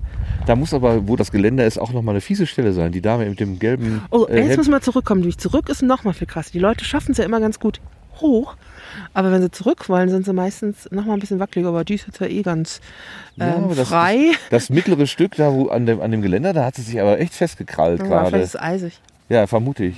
Mhm. Jetzt geht sie gleich an der äh, doofen Stelle. Nee, noch Ja, guck mal, die ist jetzt aber oben rum, die ist nicht unten rum gegangen. Da hat sie sich, glaube ich, schon gar nicht getraut. Sondern die hat jetzt diesen Umweg oben rum gemacht. Und genau, das ist eine Stelle und da unten, es gibt so drei, vier Stellen, da gucken die mal ganz genau. Ja, äh, wenn, sie, wenn sie klug sind. Ja, weil ich, es ist halt, glaube ich, immer einfacher hochzulaufen. als Guck runter. mal, und da siehst du, äh, guck, okay, ich laufe. Und dann, und dann machen die so eine Aus, Ausweichen vom Genau, ne? Das und dann ist- sind sie schon am Grad, wo es Ah, runtergeht. Sie geht, am, sie geht außerhalb von dem eigentlichen Weg. Ah, genau. Die sind im Schnee, aber da ist es halt echt so an der Kante nach unten. Na gut, der Schnee, da hast du natürlich. Jetzt guckt sie erstmal. ich hoffe, sie genießt einfach nur den Ausblick und und fragt sich nicht, wie sie Da zurückkommt. ist kein Ausblick, Doch wieder oder? ganze Kavende. Naja, gut, okay. gut hören. Das mag sein, na und? Wir machen uns Sorgen. Ah, vielleicht macht sie ein Foto. Wo geht's jetzt hin? Also, ich meine, Okay, weiter den Weg. Spikes Das letzte sowas Selfie. gut Nee, Spikes waren, glaube ich, laufen. tatsächlich gut. Vielleicht schreibst du immer bei WhatsApp, lebe noch, lebe noch, lebe noch. Falls nicht, Würde ich tschüss. Sehen vielleicht sich auch zutrauen, wenn ich wüsste, dass da definitiv Oh, oh, oh. kein... Guck mal an der Stelle, wo der... Nein, das ist ein bisschen zur Seite gerutscht. Und, zwar genau der Stelle, wo der Lars beim Hochsteigen schon zur Seite gerutscht ist. Und jetzt läufst du äh, quer. Ich glaube, jetzt traut sie sich noch nicht mal gerade, sondern jetzt läufst du so... Und uns schlägt die Füße, f- bevor sie sie belastet, einmal in den Schnee. Genau. Das sieht schon richtig nach Reinhard Messner aus. Und ja, und die hat auch noch relativ feste Schuhe an, weißt du? mhm. Und sie ist jung und Du beweglich. kannst ja gleich mal interviewen. Glauben Sie, dass es der Lars zurückschafft? Der, Oh, wir sehen ihn wieder. Er, hat, er, war hinter dem, er war hinter dem Kamm verschwunden. Jetzt sehen wir ihn wieder. aber Aber der irgendwie ist weiter. noch im Suchmodus. Ja. Das ist noch im Suchmodus. Und jetzt geht's wieder durch den tiefen Schnee. Nein, durch den Eck. Ja, aber das ist doch... Ja. Aber das ist knietief. Ja, ja, aber guck mal, stell mal vor, ich meine, die, die geht lieber durch den tiefen Schnee als den Weg. Also das verrät uns auch Oder einiges über den Bein, Weg. Jetzt, Jetzt ist, jetzt ist das fiese sehr Stück, ne? Ganz Genau. ohne. Einmal im tiefen Schnee zur Verankerung Ja. und mit einem Bein auf dem, dem schmalen Steg. Gott, sieht das furchtbar aus. Das ist aber nicht unklug. ja, ja. Jetzt nur noch im tiefen Schnee. Ja. Mit beiden Beinen. ja, das ist nämlich echt fies zurück hier. Ich sehe das schon die ganze Zeit und bange mit all diesen Leuten, die hier die versuchen, diesen Weg zu gehen. Jetzt hat es aber fast geschafft. Ja, ich glaube, es, es wirkt auch so entspannt. Gleich kommt das Geländer. Dann ist alles gut. Die fühlt sich wahrscheinlich total beobachtet. Ich glaub, Das ist kann durchaus ich, sein. Nein, nein, ich glaube, das ist ja gerade total egal. Nur überlebt haben ist Ja. wichtig. Ja. Also einfach sicher wieder zurückkommen. Ich wäre ja froh, Lars würde langsam mal wieder erscheinen. ne? Also ich glaube, da oben ist es gerade okay. Ja, Also aber wenn er das Stück hinter sich hätte, wäre mir einfach wohler. Der So. Gleich kommt der Hubschrauber. Hubschrauber-Einsatz. Mal den Teufel näher an die Wand. du. Ansonsten ist es ja hier traumschön, gerade hier unten, also hier an dieser Stelle. Die Sonne scheint uns so Mhm. schön auf dem, Wind ist nicht so stark. auf dem Rücken, der Wind ist nicht so stark. Ich meine, es ist halt einfach, wir stehen mitten im Hochgebirge. Wir sind hier so locker hochgefahren, eben noch in der Stadt gewesen. Und jetzt stehst du halt wirklich in, diesen, äh, in diesem Fels. Ja, das ist schon sehr starker Kontrast. Und um uns herum fliegen die Dohlen. Ja. Oben waren welche mit gelbem Schnabel, mit quietschgelbem Schnabel und roten Füßen. Das, die, so kenne ich die gar nicht, die Dohlen. Das müssen noch andere sein hier. Ja, das kann sein. geschafft. Gott sei Dank. Wo sie erstmal Ja, die. die muss äh, ich jetzt den Schnee aus den Schuhen pu- pulen. pulen. ja, ja, auch die Hose aus. Äh, aus Da kommen die nächsten. Eine Frau mit Rot, in Rot und ein Herr in Schwarz. Der aber nicht Lars ist. ja. Aber die Frau in Rot, die läuft ja irgendwie so ganz, noch ganz lässig da gerade. Ja, Mit der Handtasche unterm Arm. die, für die gilt keine Gravitation. Vielleicht. Ah, das ist Pärchen, habe ich vorhin gesehen. Die sind da, das ist ein, ähm, das ist, äh, ich glaube, das ist ein asiatisches Pärchen. Aha. Und die sind auch vorhin ganz locker hochgelaufen. Aber er wieder an derselben Stelle, an der, wo Ja, das ja. Geländer ist. Ganz. Da muss es el elendig vereist sein. Ih. Guck mal, jetzt wird sie auch ein bisschen langsamer und guck genau. Aber noch hat sie beide Hände in der Uh, uh, Tasche. uh, Das uh, ist noch ja, nicht, ja. Ist noch nicht im. Ja, guck mal, jetzt hier so zack, zack, zack, aber es geht noch. Es geht noch. Der ist auch vorne, der hat sich, der hat sich vorhin auch so da hingestellt an die Kante äh, und hat mal locker irgendwie, äh, also das fand ich auch, äh, das könnte ich nicht äh, mit den, dem Abhang hinter mir und da so am Steg mit dem Rücken nach unten. Da, Lars, er kommt zurück. Lars, Aber ich glaube, der sucht noch, der schaut sich um. Ja, aber dann hat er aufgegeben. Ja. Also, dann hat er jetzt. Ja, er, ich, ich, es sieht nicht. Oh nein, nee. nein, nein, nein. Wir wissen es nicht. Ist er, hat er? Ist er? Hat er? Na, Oh, die, guck mal, die Frau, die läuft jetzt auch in dieser äußeren Kante. oh Gott. Mit, den Händen noch immer in den Taschen. Keinerlei Ausgleichsbewegungen. Ah, jetzt mal Halbschritte, aber Ja, eigentlich macht sie das ganz gut. Die davor war ängstlicher. Also sie hat zumindest sehr viel mehr Sicherungen gemacht. Und die hat doch nur halbe Schuhe an. Also halb. Ja. Schläppchen. Ich glaube, die ist gar nicht vorbereitet für den Stieg. So, und jetzt ist Lars an der, an der Treppe, wo Ah, jetzt hält er sich aber runter richtig wo, fest. wo diese komische eisige Stelle zu sein scheint. Und Ja. er hält sich mit beiden Händen ich am Geländer ist überall fest. eisige Stelle, Oh, so wie oh, er sich oh, festhält. oh, oh. Das sieht aber nicht gut Oh. aus. Guck mal, das ist ja echt krass. Also die Dame in Rot ist lässig. Genau. Also wo, jetzt. Ja, sie kann auch so über die Shopping Mall laufen, durch die Shopping. Mall laufen. Okay, Ja, die, das Gelände hat er genommen. Ah, ja, er winkt. ach, der soll nicht gut, winken. Sehr gut. Weißt du nicht, dass er das Gleichgewicht verliert? Jetzt kommt. So der Freund von der Warum Dame. bleibt er denn jetzt stehen? Der macht ein Foto von Ja, uns. also, von- von ist uns nicht wahr. Das können wir auch, Lars. Das können wir auch. Wir schießen, wir schießen zurück.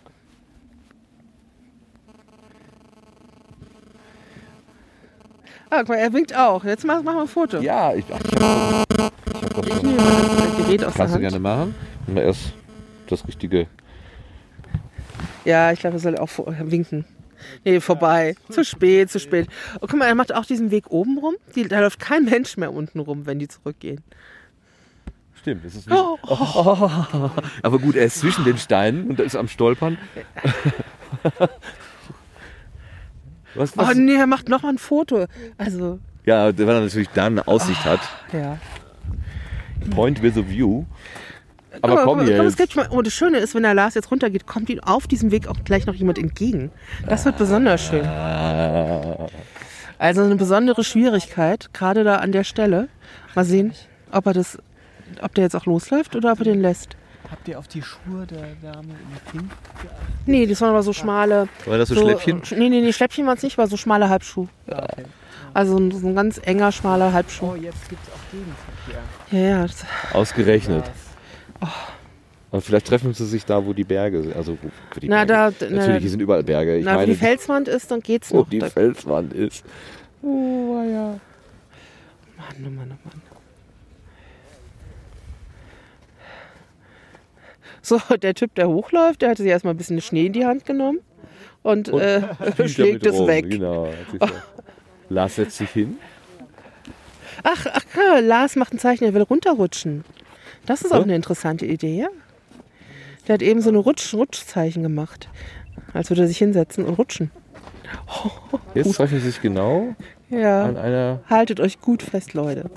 Aber oh, der Aufwärtsgehende wartet aber, lässt Lars vorbei, der aber gerade auf alle Viere musste mal eben. So, jetzt ist er an der Stelle, wo er relativ sicher am. Aber guck mal, der läuft auch so oben rum. Also von den Haltungsnoten her würde ich der Frau in Gelb und der Frau in Rot die 10 geben. Nein, nein, der Frau in Gelb die, die 9. Und Lars käme auf 4. du bist auch gemein. Ein bisschen, ne? So, jetzt, oh, du fall mal, Ich, ich komme auf 0. Ich, ich falle schon um auf der Ebene. genau. Guck mal, jetzt, und er läuft auch, er läuft auch Ah. so sch sch schräg. Nee, jetzt wieder vorne. Seitengang. Uh, uh, auch absichern. Da wird wirklich so der Fuß in den Schnee geschlagen. Ja. Ja. Ja, durchatmen, das ist gut. Konzentrieren auf jeden Schritt. Wichtiger ist lieber auf seine Füße gucken als auf uns. Genau. Konzentriere dich nach unten, bitte. Ja, das, Ja, das ist es schön, zeigt es in den Abgrund. eine tolle, Wir wissen, tolle dass es da Aussicht. unten runtergeht. Ja, Lars zeigt uns, dass er auch die Aussicht trotzdem genießt. Oh, das ist jetzt dem- die, jetzt ist die fiese Stelle. Jetzt ist die fiese Stelle. Oh, und er läuft auch, guck mal. Ja, so ein bisschen, aber Mach- die mach andere, die kann. so- bitte, bitte lass dein Gewicht auf der Bergseite nicht so rum. Und nicht, hoffentlich nicht irgendwas zu uns gesti- gestikulieren. Das ist ein toll. Genau, jetzt Ah, er macht es auch. Ne, der sieht es natürlich. Der sieht es. Ah, auch mit die, einem Bein. Genau, weil die. Frau, die hat ja diese, diese, diese Löcher im Tiefschnee hinterlassen. Da geht er jetzt einfach rein. Auch mit einem Bein. Und darum macht er das eigentlich ganz gut. Oh. In dem Moment, wo er aus dem Tiefschnee rausgeht, wird es ganz viel wackeliger. Jetzt hat er den Steg, jetzt hat er den, Ah, jetzt hat er, jetzt gibt's Geländer. Zucken, was einmal von unten durch den Oh. ganzen Körper geht. So, jetzt können wir ja schon mal ihm entgegenkommen und, ähm, Und, und fragen, äh, wie es war. Heißt Vielleicht, Tee und Wolldecken. und dann sagt er bestimmt sowas, ah, easy, easy, Ja, gar kein ja. Problem. Klar. Was regen wir uns so auf? Machst du weiter? Oder gib mal Ja, her? ich geh mal nicht in die, du gehst mir diesen Tiefschneeweg. Ach, ich bin schon wieder versunken, verdammt. Oh je, ich mach das auch. Ich nehme die Löcher von anderen Leuten hier. So, jetzt gehen wir Lars entgegen. Aus unserer geschützten Beobachterperspektive oder Position besser gesagt, äh, gehen wir ihm entgegen. Und lacht er Also ich habe mal die Stelle gehen, Martin. Hier ist fies, ne? Ja, hier ist Eisen. Ach du Scheiße. Lars, wir haben mit dir mitgezittert. Du kannst es dir kaum vorstellen. Warst du erfolgreich? Äh, was den Cash angeht, äh, ich hätte erfolgreich sein können. Hast du ihn gesehen? Äh, nein, äh, aber da vorne ist eine Wand, da muss der irgendwo drin sein. Man muss durch den Schnee, man muss Geröll hoch. Und da habe ich gesagt, ich lasse es. Also das, was wir von hier aus sehen konnten, das war schon schlimm genug, ehrlich gesagt. Die vereiste Treppe, also die vereiste Die Treppe. war noch am wenigsten schlimm. Aber runter hast du doch ganz schön Ich habe mich, ich, gehangen. ja, aber das war einfach zur Vorsicht. Die Stellen ohne Geländer fand ich viel schlimmer. Ja, hier vorne das letzte, ne? Wo du dann in den Tiefschnee mit einem Bein gegangen bist. Äh, lass uns mal einen Schritt beiseite machen. Ach so, ich kann. Ich habe das Gefühl, ich bin gerade. Wir stehen genau im Durchgang. Oh, ja, das ist natürlich doof. Ja, also ich war auf 40 Meter dran und habe dann gesehen, wo er sein müsste. Und da habe ich gedacht, scheiß drauf. Ich, finde gut zu wissen fürs nächste Mal oder so. Ja, ich hatte auch eben gelesen, was andere Leute dazu geschrieben haben. Einige waren auch mehrfach hier, weil sie nicht fündig wurden. Und da habe ich gedacht, oh, nö. Dafür muss ich nicht noch mehr. Riskieren. Man muss nicht alles mach- machen, was man kann, vielleicht. Also, Das stimmt. Man muss nicht alles machen, was man kann. Es reicht, einen Teil davon zu tun, was man Aber warm ist mir jetzt. Heide, geil. Okay. Ja, jetzt gucken wir mal, dass das. Du hast ja vorhin schon gesagt, wir müssen unbedingt mal was trinken. Durst, ja. Das stimmt. Genau. Gucken wir mal. Ich muss einen Liter Wasser haben, glaube ich. Da setzt sich das Gegengewicht gerade in Bewegung von der Bahn. Die hat nämlich lustigerweise die obere ähm, Seilbahn, die hat nur eine Gondel und auf der anderen Seite gibt es keine Gondel, sondern nur ein Gegengewicht. Das sieht ein bisschen gewöhnungsbedürftig aus. Habe ich so auch noch nie gesehen. Ich hätte nicht gedacht, dass dieses Ding als Gewicht reicht. Das Das habe ich auch gedacht. Also diese aber ich sehe jetzt auf, Ja, der, auf der anderen anderen Seite, Seite das, so- ganze, das ganze Metall. Ja. so Metall- oder Betonscheiben oder was. Aber das ist jetzt im Verhältnis zu so einer vollgeladenen Kabine. ich bin gerade sehr beeindruckt, Ne? wie- wie das Ding da runterrauscht. Okay. ja, da wollen wir auch noch hin gleich. Was war die Frage für die Hörer? Dann läuft erstmal hier vorbei an dieser vereisten Stelle und dann An der vereisten Stelle. Ja, darf ich auch? Äh, der- Er geht ja hier locker vor. Ah, wer sich hier doof anstellt, bin ja ich. Ne? Bin ja schon da auf dem Flachen ausgerutscht.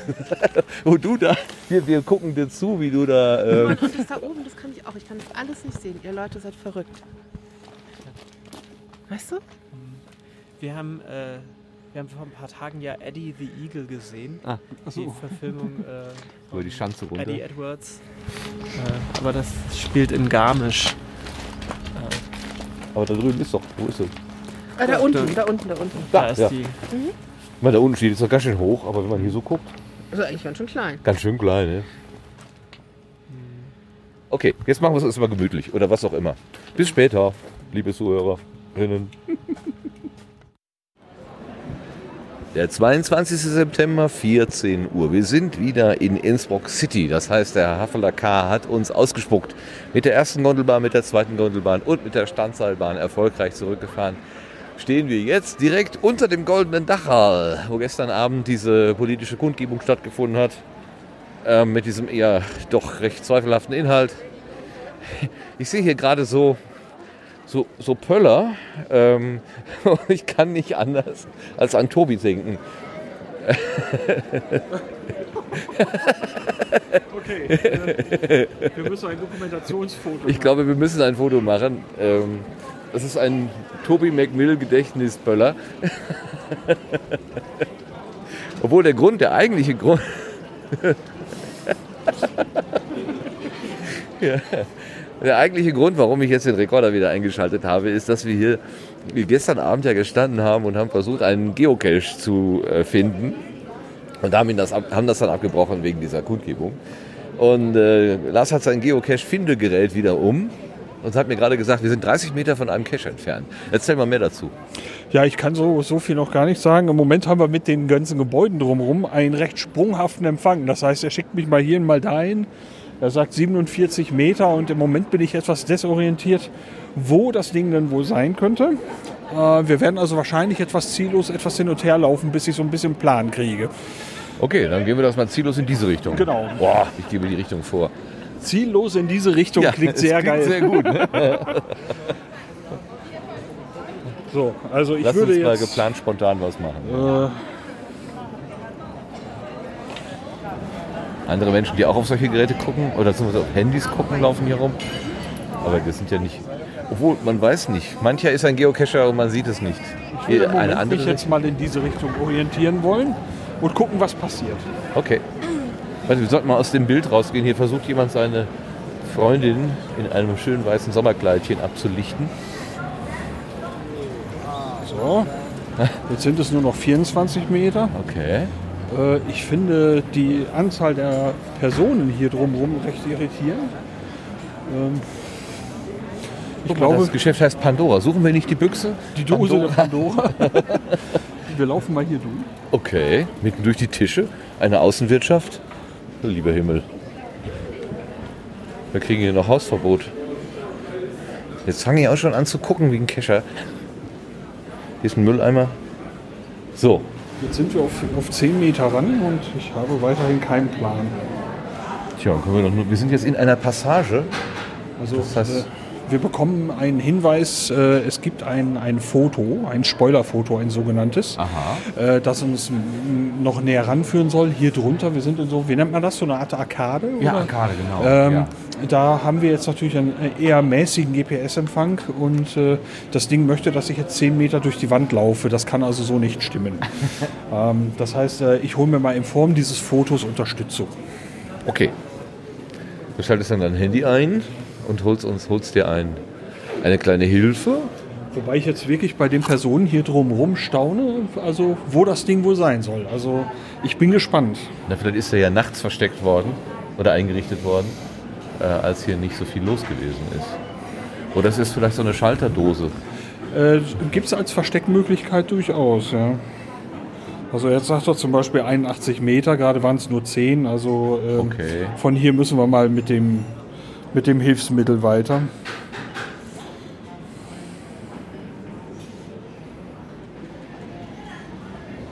Ich sag gerade, ich gucke wie ein Kescher. Ich kann natürlich nicht gucken wie ein Kescher, weil ich gar keine Erfahrung habe, außer dass ich vorhin äh, im Stein, als Lars sagte, es ist schon zu sehen, dass ich dann tatsächlich gefunden habe, was zu sehen gewesen ist. Aber das war auch eher mäßig versteckt. Ja, da hat sich der Letzte nicht wirklich Mühe gegeben, glaube ich. Nein, nein, du hast, bist ja heute Morgen dahin gefahren und hast das dann für mich so arrangiert, damit ich eine Chance habe. Das hatten wir doch schon geklärt. Vorm Frühstück. War eben hochgefahren.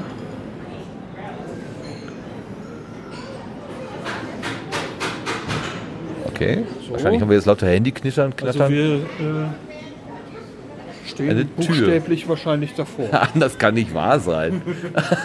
das kann doch nicht wahr sein. Hier ist eine Holztür und daneben ist eine Blechtafel äh, angeschlagen und auf diesem. Darf ich das überhaupt erzählen? Ja, Ja, ne? ich würde es nicht so genau erzählen. ja also. Und, Sonst macht wieder irgendjemand Stress. und ähm,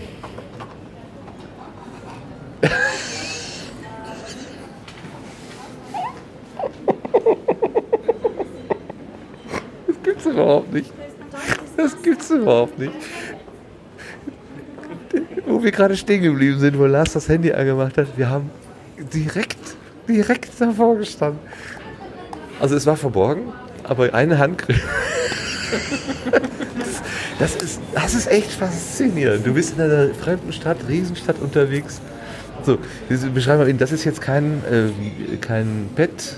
Das ist kein Paddling, sondern eine, eine kleine Blechdose mit Magneten und pappte also an einer Stelle aus Metall, mh, so dass man es nicht sehen konnte. Wir sind jetzt zehn Meter davon entfernt, ge ge äh, haben uns hingestellt, ein bisschen versteckt. Also die Leute im Restaurant sehen uns jetzt nicht direkt, weil wir hinter einer Mauer sind. Und auch da ist so ein Büchlein drin. Oder so solche Streifen, die zusammengetackert sind, genauso wie das in den anderen war. Es hätte auch Platz in einem Paddling.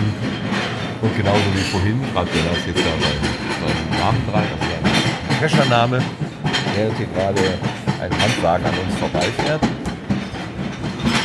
Ach, das war ja wirklich. Wo könnte es sein? Wo könnte es sein? Zwischen 10 und 80 Meter äh, alles möglich und man steht direkt davor. Also das ist schon. Ja, also äh, er hatte uns ja, als wir, als wir freie Sicht zum Himmel hatten, sagte er 10 Meter. Das war also ziemlich glaubwürdig. Und äh, ich würde auch dahinter wohl, angenommen, wir wären allein gewesen, dann hätte ich auch ohne Spoilerfoto da angefangen zu suchen. Das geht nur mit den ganzen Leuten meiner Meinung nach nicht gut. Ja, aber es hätte doch auch 10 Meter auf der anderen Seite sein können. Oder warst du sicher, dass es auf der Seite auf- der Straße ist? Hier drin war ich sicher. Ach so, okay. Ja, ja. Oder so oben auf der Lampe oder so? Hätte doch Ja, auch- zu, zu auffällig, sowas zu finden. Also da die, ist die Bergung zu auffällig.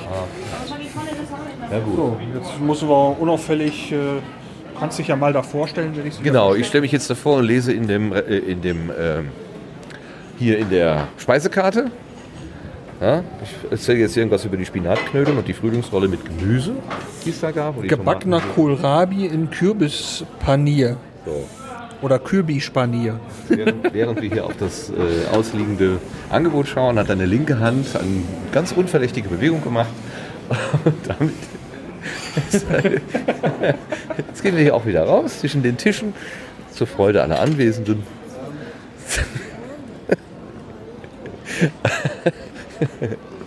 Ich habe im Moment großen Spaß damit, deinem Cashen. Sehr schön. Super.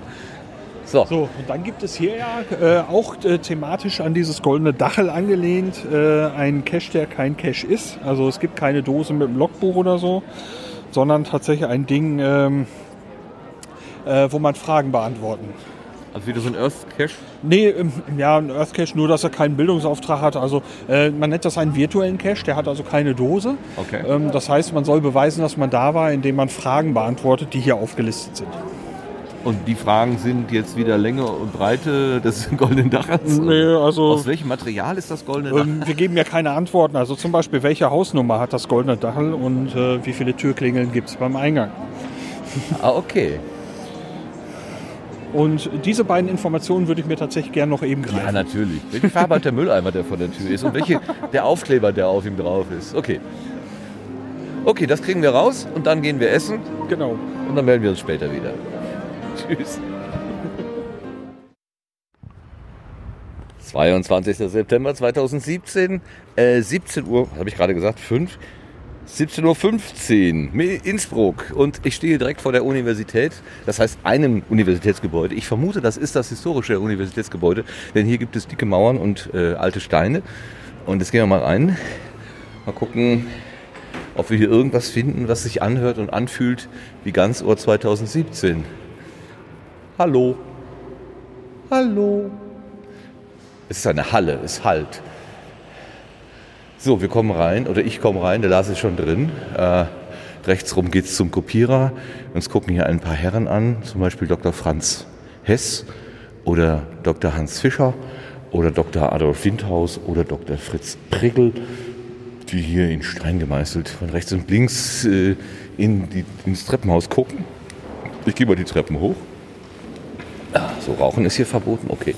Rechts rum geht's zum Kopierer. Guten Tag. So. Hast du was entdeckt, Lars? Einen Hinweis?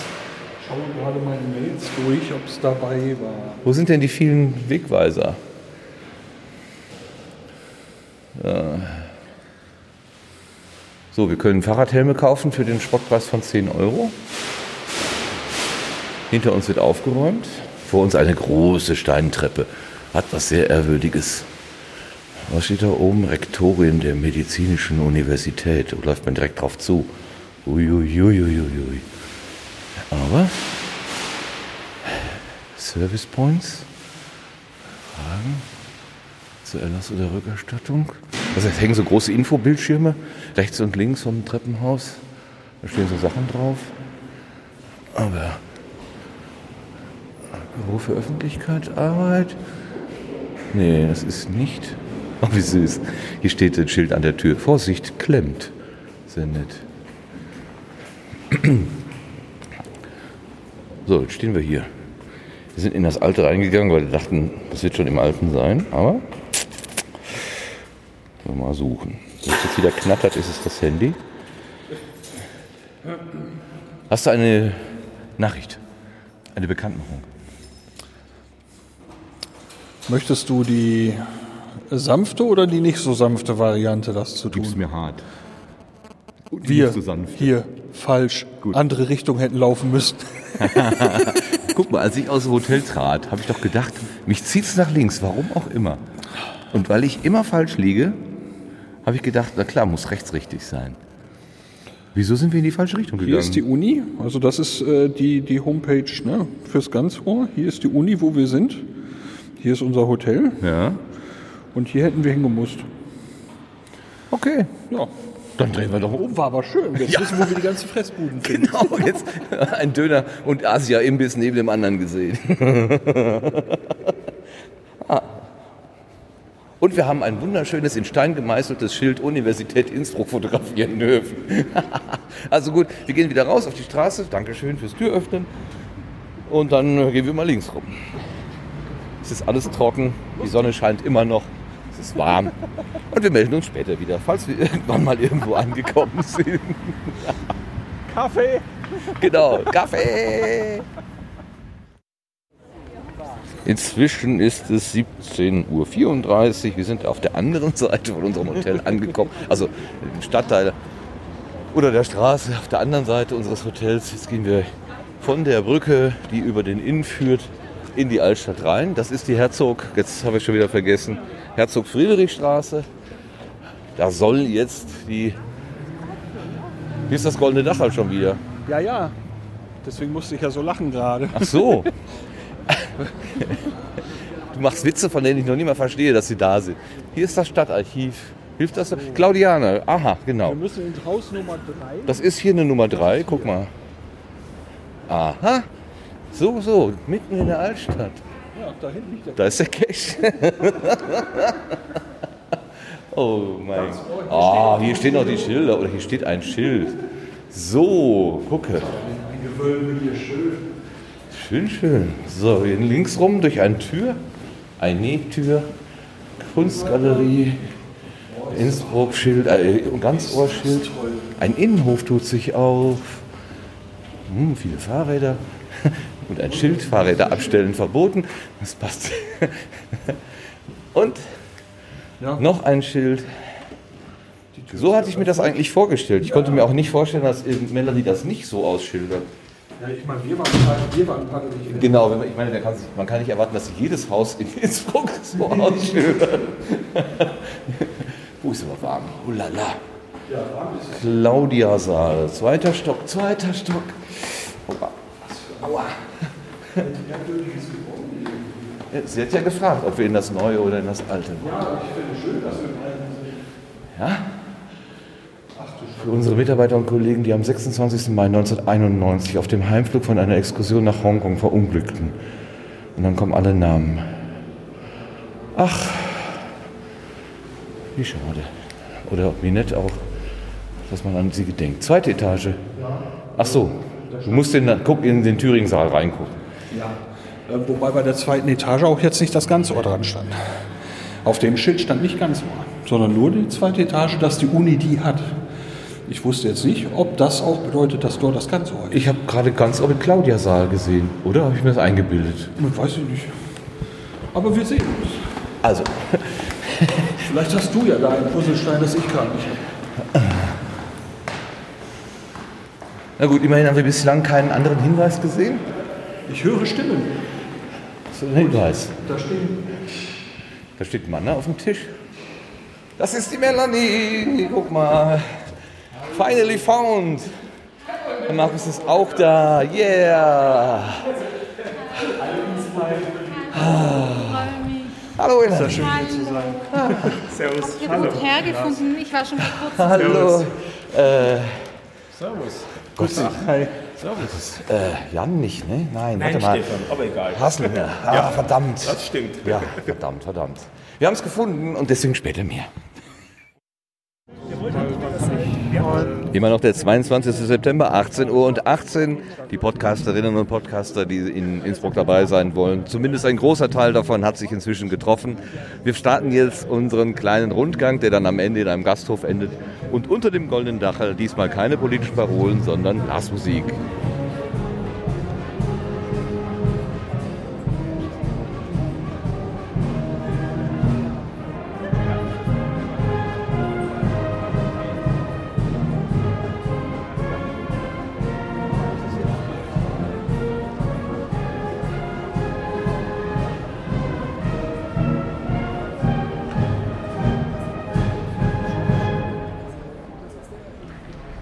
Damit endet die Aufnahme für diesen heutigen Tag. Wir machen es uns jetzt gemütlich, aber unter Ausschuss der Öffentlichkeit. Bis später. Tschüss. Nur weil es so schön ist, noch ein bisschen Straßenatmo vom, von der Kapelle. Doch, hier vorne. Ach so, man kann ihn nicht sehen, richtig.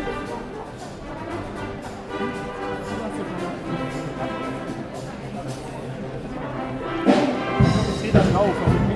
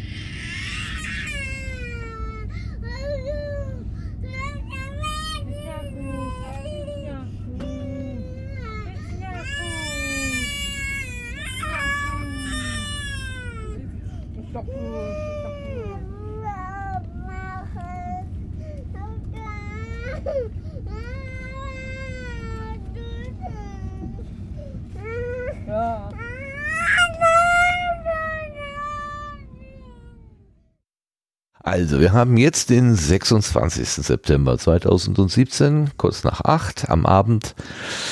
Und wir haben uns überlegt, der Lars und ich, wir machen jetzt so eine kleine Rückschau auf das, was in den letzten Tagen gewesen ist. Wir haben ja einen Kongress oder eine, wie kann man das sein, ein, eine Veranstaltung Tagung. besucht. Bitte? Eine Tagung, genau, eine, eine Tagung. Tagung. besucht. Aber wir haben auch ein touristisches Begleitprogramm gemacht.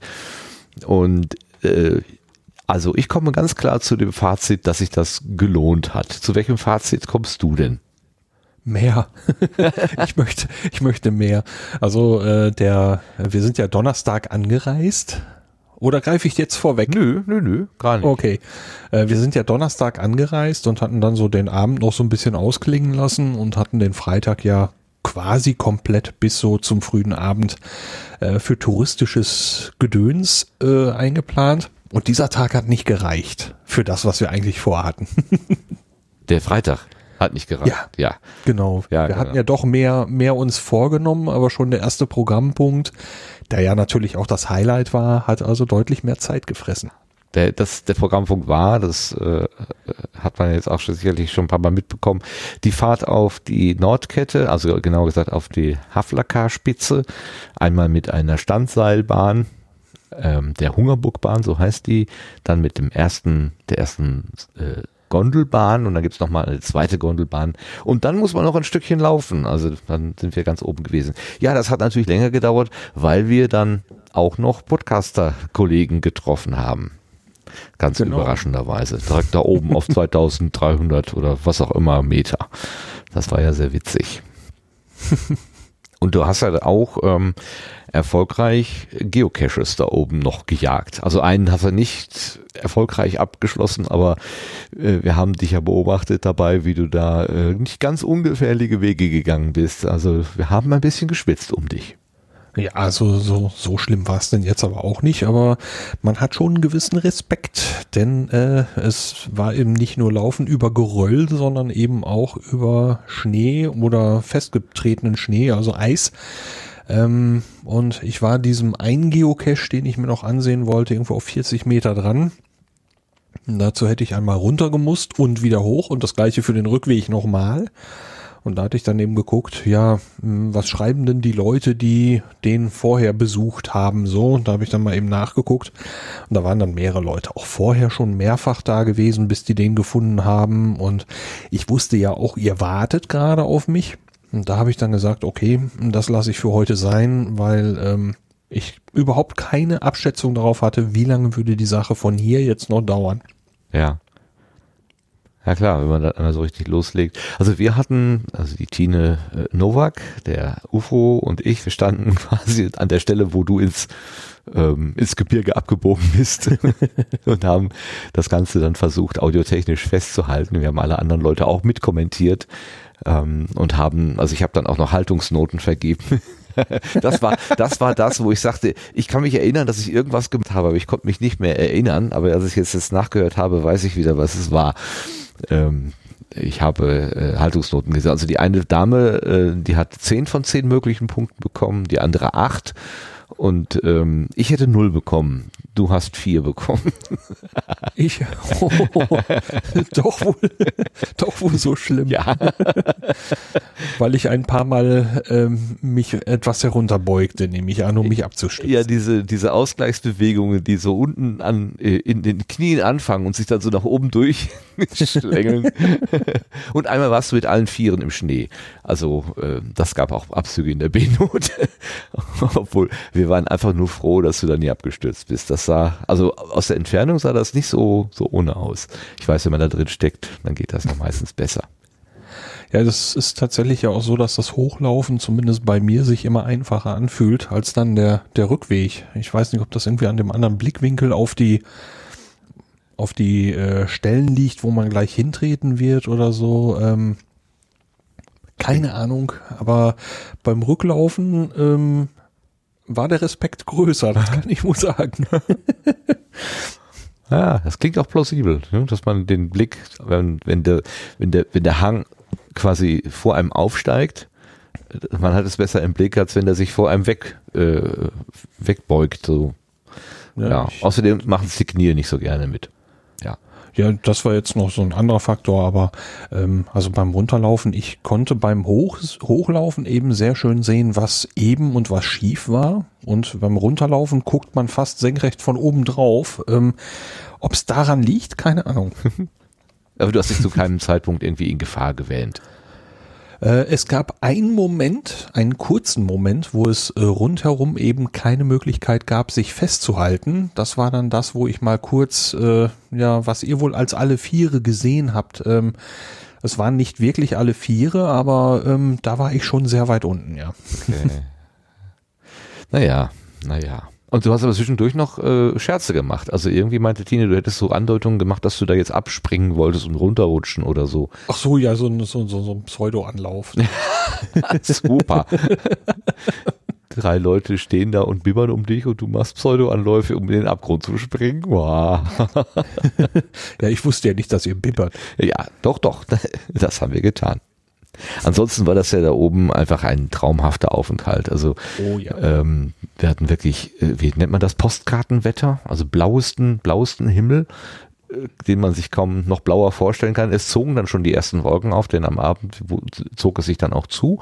Aber wir waren ja Gott sei Dank vormittags zügig genug aufgebrochen, hatten uns diese Innsbruck-Card besorgt, die dann für eine Zeit nach Wahl, bei uns hatten, wir hatten 24 Stunden für ein ja, nicht geringes, aber äh, ein okayes Entgelt sozusagen den, den, den freie Fahrt in den öffentlichen Nahverkehrsmitteln und freien Zugang zu den äh, Hotels nicht, nein, wie heißen die Museen und auch diese Bergbahn war der inkludiert und so weiter äh, bietet. Die hatten wir uns besorgt und sind dann eben da zur Hungerburgbahn und raufgefahren. Oben rumgelaufen, einfach nur genossen, Tine äh, und UFO getroffen, und mit denen noch eine ganze Zeit da äh, geschwatzt. Ja, dann sind wir irgendwann glücklich wieder runter. Ne?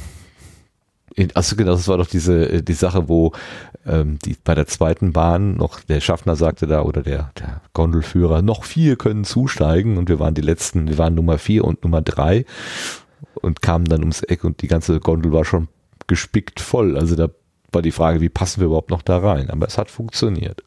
Ja, also er kam ja dann hinterher mit den letzten beiden noch, ähm, wo ich gedacht habe, uff, ähm, das ist für meinen Geschmack schon zu voll gewesen. Ähm, ich musste an so YouTube-Videos denken von so, ich glaube, japanischen U-Bahnen oder Straßenbahnen, wo die Leute dann so reingestopft werden, buchstäblich, Genau. von Bahnschuten, uniformierten Menschen, die genau anscheinend diese Aufgabe haben. Stimmt, ja. Ähm, aber der, der Mensch, der dann ja auch in der Gondel selber noch mitfuhr, der sagte, äh, die Rucksäcke bitte von den Rücken runter und auf den Boden stellen und so. Und dann tate sich, tat sich tatsächlich genug Raum auf, dass wir vier Leute noch mit reinpassten. ja.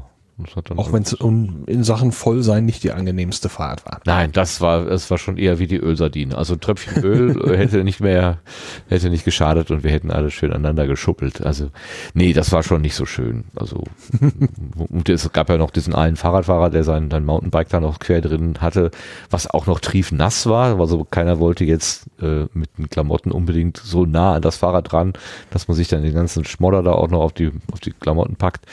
Das war alles ein bisschen doof. Also, aber mein Gott, wie lange ist die gefahren? Ach, Ja, das war ja die, die, die, Minuten. die, ne? die, kurzes, die kürzeste Etappe, ne? von ganz oben äh, zurück zur Seegrube.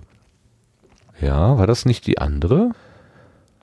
Ich meine, das wäre die längere gewesen, oder? War das die längere? Ich Die überlege untere. gerade. Ich, ne, stimmt, du hast, du hast recht. Es war äh, von der Seegrube runter zur Stadtseilbahn. ja, genau. genau. Genau. Wir sind das haben wir wir uns haben ja die- vorher getrennt gehabt. Da sind ja Tine und UFO sind ja äh, richtig. zur Seegrube, Restaurant oder was auch immer und wir sind ja dann äh, schnell runtergefahren, weil das, ich, eigentlich wollte ich ja noch zur Toilette und da sagtest du, da steht gerade eine Gondel äh, und die fährt äh, gleich ab und bis die nächste da ist. Genau, ja, ich hatte, die hatte fahren noch ja alle paar gefragt, ob wir noch Minuten. mit können. Ja. Genau, die fahren ja zwar alle paar Minuten, aber ist ja schön, wenn man dann einfach dann noch den Weg fortsetzen kann und dann ging es ja auch ganz gut. Ja. Was haben wir dann gemacht? Sind wir in die Stadt runtergefahren, haben den, den einen Geocache ge geborgen, wo ich mich heute immer noch äh, drüber amüsiere, äh, dass wir quasi direkt vor der Lösung gestanden haben, aber natürlich ohne die äh, dieses kleine Hilfsbildchen da äh, wahrscheinlich nicht weitergekommen wären. Und in all diesem ganzen touristischen Getrubel ähm, dann quasi, also ich fühlte mich relativ unentdeckt, da, da doch noch dieses Kästchen da gefunden haben.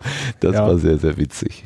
Der Hintergrund war an der Stelle, dass äh, das waren also Ar- Arkaden, heißen das, heißt das, glaube ich, wenn das so vorgebaut ist, so Ja. Streben, ne? Ja. Und äh, das GPS-Gerät, ähm, das mich also unter dem freien Bereich irgendwo gesagt hat, in die Richtung, ähm, hat da drunter also dann irgendwie die Satelliten wohl kaum noch gesehen und sagte plötzlich, ja, du bist wieder 60 Meter weg, aber das kennt man ja. Und jetzt äh, kann man natürlich anfangen, dort zu suchen, ähm, was bei den ganzen Touristen allerdings eben nicht unbedingt unauffällig gewesen wäre. Also habe ich dieses Spoilerbild benutzt. Ähm, dieses Versteck, wo es dann war, das wäre, war eigentlich gar nicht untypisch. Ich hätte dort, wären wir alleine gewesen, auch gesucht. Ähm, das weiß man nur jetzt eben nicht vorher, dass es das tatsächlich auch gewesen wäre. Aber wir standen irgendwie zwei, drei Meter davon weg, als, als ich dieses Bild aufgerufen habe. Das war natürlich schön, schon angenehm. Das war also auch witzig, muss ich sagen. Ja, Jedenfalls, deine, äh, deine, äh, deine Vorführung äh, des Geocaches hat mir die ganze Sache jetzt auch nochmal plastischer werden lassen. Ich kann mir das jetzt viel besser vorstellen, wie das so gehen kann und was es da so für Möglichkeiten gibt. Aber war für mich ganz interessant. Ich werde jetzt kein Geocacher werden. Ich glaube, das ist nicht so mein, mein Rätselspaß, aber ich kann schon mir schon vorstellen, dass das, äh, dass es ein ganz vergnüglicher Zeitvertreib ist oder sogar mehr Sport womöglich. Keine Ahnung, wie das die Leute betreiben. Ja, bei mir ist es ja insgesamt eher weniger geworden. Ähm, es hat mich damals nach draußen gebracht und inzwischen gehe ich halt auch ohne Geocaching nach draußen. Das ist Und, gut. äh, Eine Runde Ja, ohne ich- Hund, wie meine ehemalige Mitbewohnerin immer sagt. So, so in der Art, ja. Also ich bin ja irgendwann halt zum, zu, den, zu den längeren Fahrradtouren auch gekommen, habe das Fahrradfahren nicht nur als, ja, ich fahre damit zur Arbeit und zurück, sondern eben auch für richtige Radtouren mehr schätzen gelernt. Das ist alles irgendwie, Moment, auf das äh, Geocaching, äh, hat das Geocaching so dun, äh, dominomäßig angeschubst und äh, ja, es wurde dann irgendwann mal ein bisschen weniger, aber jetzt gab es noch, es gibt da so eine, so eine Statistikkarte, so, ich hatte noch keine Caches in Österreich, also habe ich gedacht, gut, ähm, da gucke ich mal. Ja, wenn du sowieso in das Land fährst. Aber wahrscheinlich gibt es viele Länder, wo du noch keinen Cash hast. Ja, aber wenn es mich halt in eins davon verschlägt, dann gucke ich mal. Gibt es denn noch irgendein Land, was dich besonders cashmäßig reizen würde? Also im, im Prinzip reizt, äh, reizt mich jedes Land. Äh, Cashmäßig ist da eigentlich kein, kein ausschlaggebendes Kriterium mehr. Ähm, demnächst reise ich halt zufällig nochmal nach London. Ähm, als ich das erste Mal in London war, da war ich noch kein Geocacher. Ähm, was ich dort besuchen möchte, auch ähm, um dort einen ganz bestimmten Cache zu machen, ist tatsächlich äh, der nullte Längengrad in der Nähe der Sternwarte Greenwich. Weil da habe ich eben ähm, persönlich mit diesen Themen mich schon mal befasst und äh, fände das dann irgendwie witzig, dann äh, diesen Cache eben auch noch mitzunehmen. Und äh, ja, dabei kassiere ich dann auch noch auf der Karte das Land Großbritannien. Aber ja, ansonsten ähm, ist es nicht so, dass mich das Geocachen noch ähm, an Plätze treibt, äh, wo, wo ich gedacht habe, ja, da würde ich ohne Geocaching nicht mehr hin, wohl nicht hingefahren sein, sondern äh, das hat sich hat sich umgekehrt inzwischen. Ähm, wenn ich irgendwo hinfahre, dann schaue ich schon noch mal, kann man dort einen Geocache machen, aber es ist kein bestimmendes Element mehr. Das war mal deutlich ausgeprägter. Die Ursache für die Fahrt war der Cache und jetzt ist es äh, sekundär. Das hat das hat's tatsächlich gegeben. ja. Ja gut, das kann ich mir auch vorstellen. Gerade so, wenn man damit anfängt, klar, ne, dann guckt man halt rum, was ist hier erreichbar und wenn die Idee ja, äh, so wie ich das verstanden habe, ja auch gewesen ist, die Menschen eben an interessante Punkte zu locken, dann ist das ja auch ein dankbar anzunehmendes Angebot. Mhm. Kann ich gut Ja. Also da könnte man jetzt einen Riesenfass aufmachen. Also Cashen ist halt irgendwann mal ein sehr großes Hobby geworden und äh, für viele Menschen der alten Garde, zu der ich mich nicht zähle, das muss ich mal deutlich dabei sagen, ähm, war das Hobby dann irgendwann nicht mehr das, was es mal war. Das hat man halt immer mal so, dass, dass irgendwas äh, ja so eine Evolution durchläuft und es hängt dann irgendwann Leute vielleicht ab. Ähm, bei mir ist dieses Abhängen durch andere Gründe irgendwann so ein bisschen passiert. Ähm, dass es, äh, es hat an Wichtigkeit bei mir einfach abgenommen. Aber ähm, Plätze oder wo ich einfach eine Tour gemacht habe, nur wegen des Cachens, ähm, war zum Beispiel, da wollte ich zusammen mit einem anderen Geocacher eine große Geocaching-Veranstaltung in Koblenz äh, besuchen. Da äh, wissen Geocacher, die dieses hier hören, bestimmt, wovon ich rede. Das war direkt am deutschen Eck. Und weil wir eben dort ziemlich fanatisch Geocaching betrieben haben, hatten wir also eine große lange Fahrt geplant, äh, die über äh, also uns mehrere Bundesländer noch erschließen sollte, wo wir keine Caches gefunden hatte und auch Frankreich noch dabei und also wir haben richtig groß was geplant und dann hat dieser Kollege leider vorher einen ja, Unfall gehabt und ich habe diese Tour dann tatsächlich noch allein gemacht. Das Oh. war allerdings bei der Anzahl Kilometer schon ziemlich einsam zwischendurch, so lange im Auto. Aber das war ein im Großen und Ganzen ganz tolles Wochenende, das es ohne dieses Geocaching äh, hätte, hätte es diese Fahrt in der Form nicht gegeben. Also überhaupt nicht. Sie war der, sie war der Zweck, sie war der Aufhänger. Ja.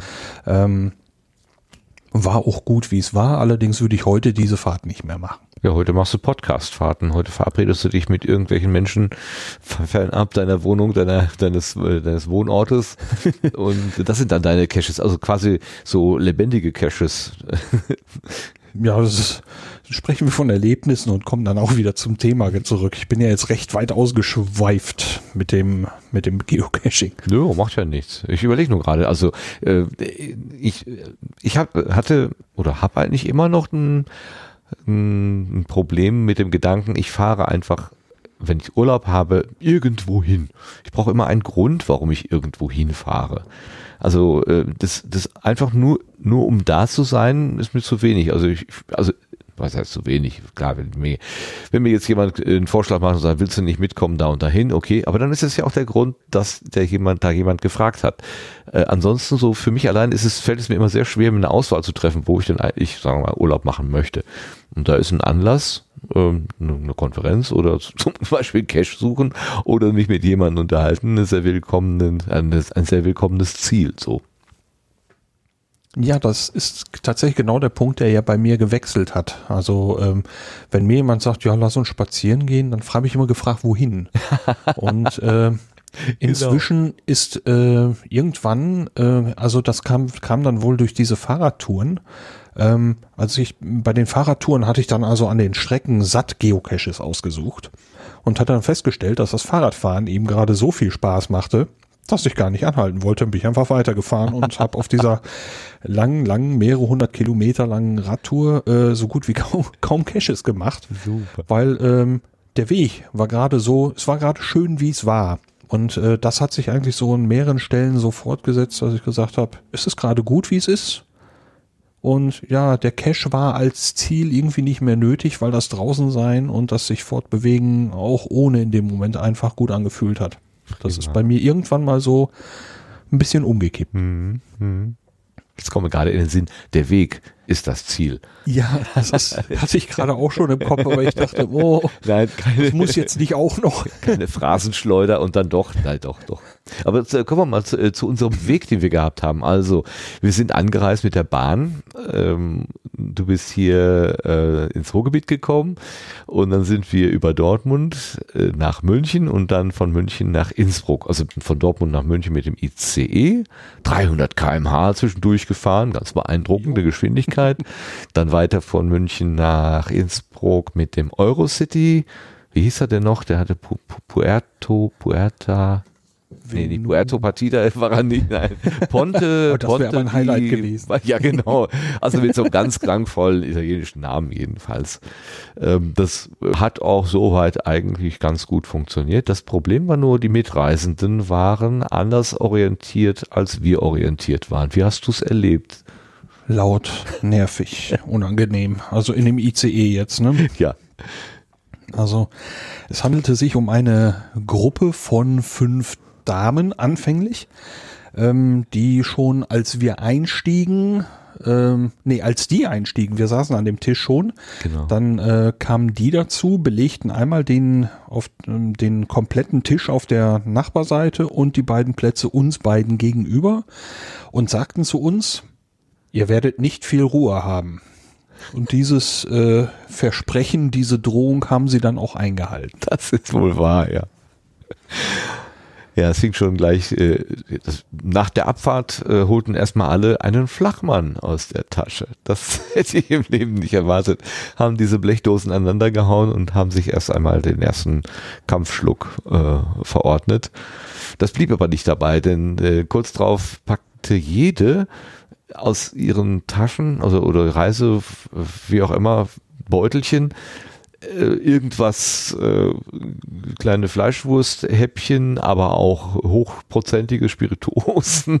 Äh, ich hatte auch sofort gesagt, das ist Mexikaner, genau. Das sah so ein bisschen aus wie so eine Ketchupflasche, nur viel, viel dünner. Das kann eigentlich nur Mexikaner gewesen sein. Und also die zwei Tische von dem Vierertischen links und rechts des Gas standen alles voll, sodass als irgendwann mal der Servicemensch von der Bahn da durchfuhr, man nicht mehr genau wusste, was ist jetzt Kiosk und was ist eigentlich der Tisch der Reisenden. Also es war schon echt enorm, was sie da aufgefahren haben. Ja, die haben die Tische auch mit ihrem Material. Also ich erinnere, ich erinnere mich da auch an diese Kartons, die im Prinzip voll waren mit diesen ja kurzen Likören, äh, die man dann also irgendwo rituell anscheinend irgendwo auf dem Tisch rumtrommeln muss. Klopfer. Ähm, Klopfer. Klopfer heißt das. Genau. Äh, ja, das haben sie natürlich dann auch getan. Ähm, also sie hatten komplette Kartons damit. Die haben also auf den Tischen regelrechte Mauern aus irgendwelchem Zeug errichtet. Spirituosen, Süßkram, äh, Fleischwurst, Käsehäppchen, äh, was weiß ich. ähm, ich wollte eigentlich mein Notebook verwenden. Ähm, selbst wenn Platz da gewesen wäre, hätte ich das Notebook eigentlich kontinuierlich in Gefahr gesehen. Ja. Ich habe darauf verzichtet. Ähm, und äh, später stieß dann ja auch noch ein Schützenverein dazu. Das Ja. war dann eine männliche Gruppe. Also wir haben so alle Klischees erlebt eigentlich. Ne? Ja, zu, zu, zu den Seniorinnen, die im hinteren Teil mit den ganzen, mit den roten Hütchen. Die waren auch noch da. Die ja. waren auch noch da und dann gingen ja auch immer welche mit Lebkuchenherzen um, um, um, um den Bauch, also um die Hand, ne, Lebkuchenherzen vorm Bauch hängen, die rasten dann auch immer irgendwie hin und her. Also da war ja auch immer viel gelaufen. Ich weiß gar nicht, wo die alle hingelaufen sind. Da war ja immer ordentlich zu tun. Also ähm, um, um den Damen äh, gerecht zu werden, sie haben uns von dem Klopfer angeboten. Wir hätten also auch mittrinken dürfen. Das fand ich nicht ganz unfreundlich, muss ich sagen. Aber wir haben es nicht wahrgenommen. Ja, es ist, Selber schuld. war dann in der Form auch nicht nötig, aber gut, äh, sie hätten noch nicht den ganzen Waggon versorgen können und so kam das dann auch irgendwann, wie es kommen musste. Also die Schaffnerin kam dann irgendwann vorbei und sagte, wir haben also mehrere Beschwerden gehabt und äh, naja, das hatte dann so eine, eine recht mäßige Wirkung, Ja. aber Ja, vor allen Dingen, also es, es ging die, die Getränke und das Essen und die Ausbreitung und so weiter, das war das eine, aber das andere war, ähm, dass sie eine akustische Beschallung mitgebracht haben. Also es fing dann mit Helene Fischer und 99 Luftballons und was weiß ich, alles solche Stimmungslieder wurden dann dort gespielt und mitgesungen. ja. Und das ist dann fünf Stunden lang oder wie lange das dann gedauert hat, dann doch ein kleines bisschen anstrengend gewesen.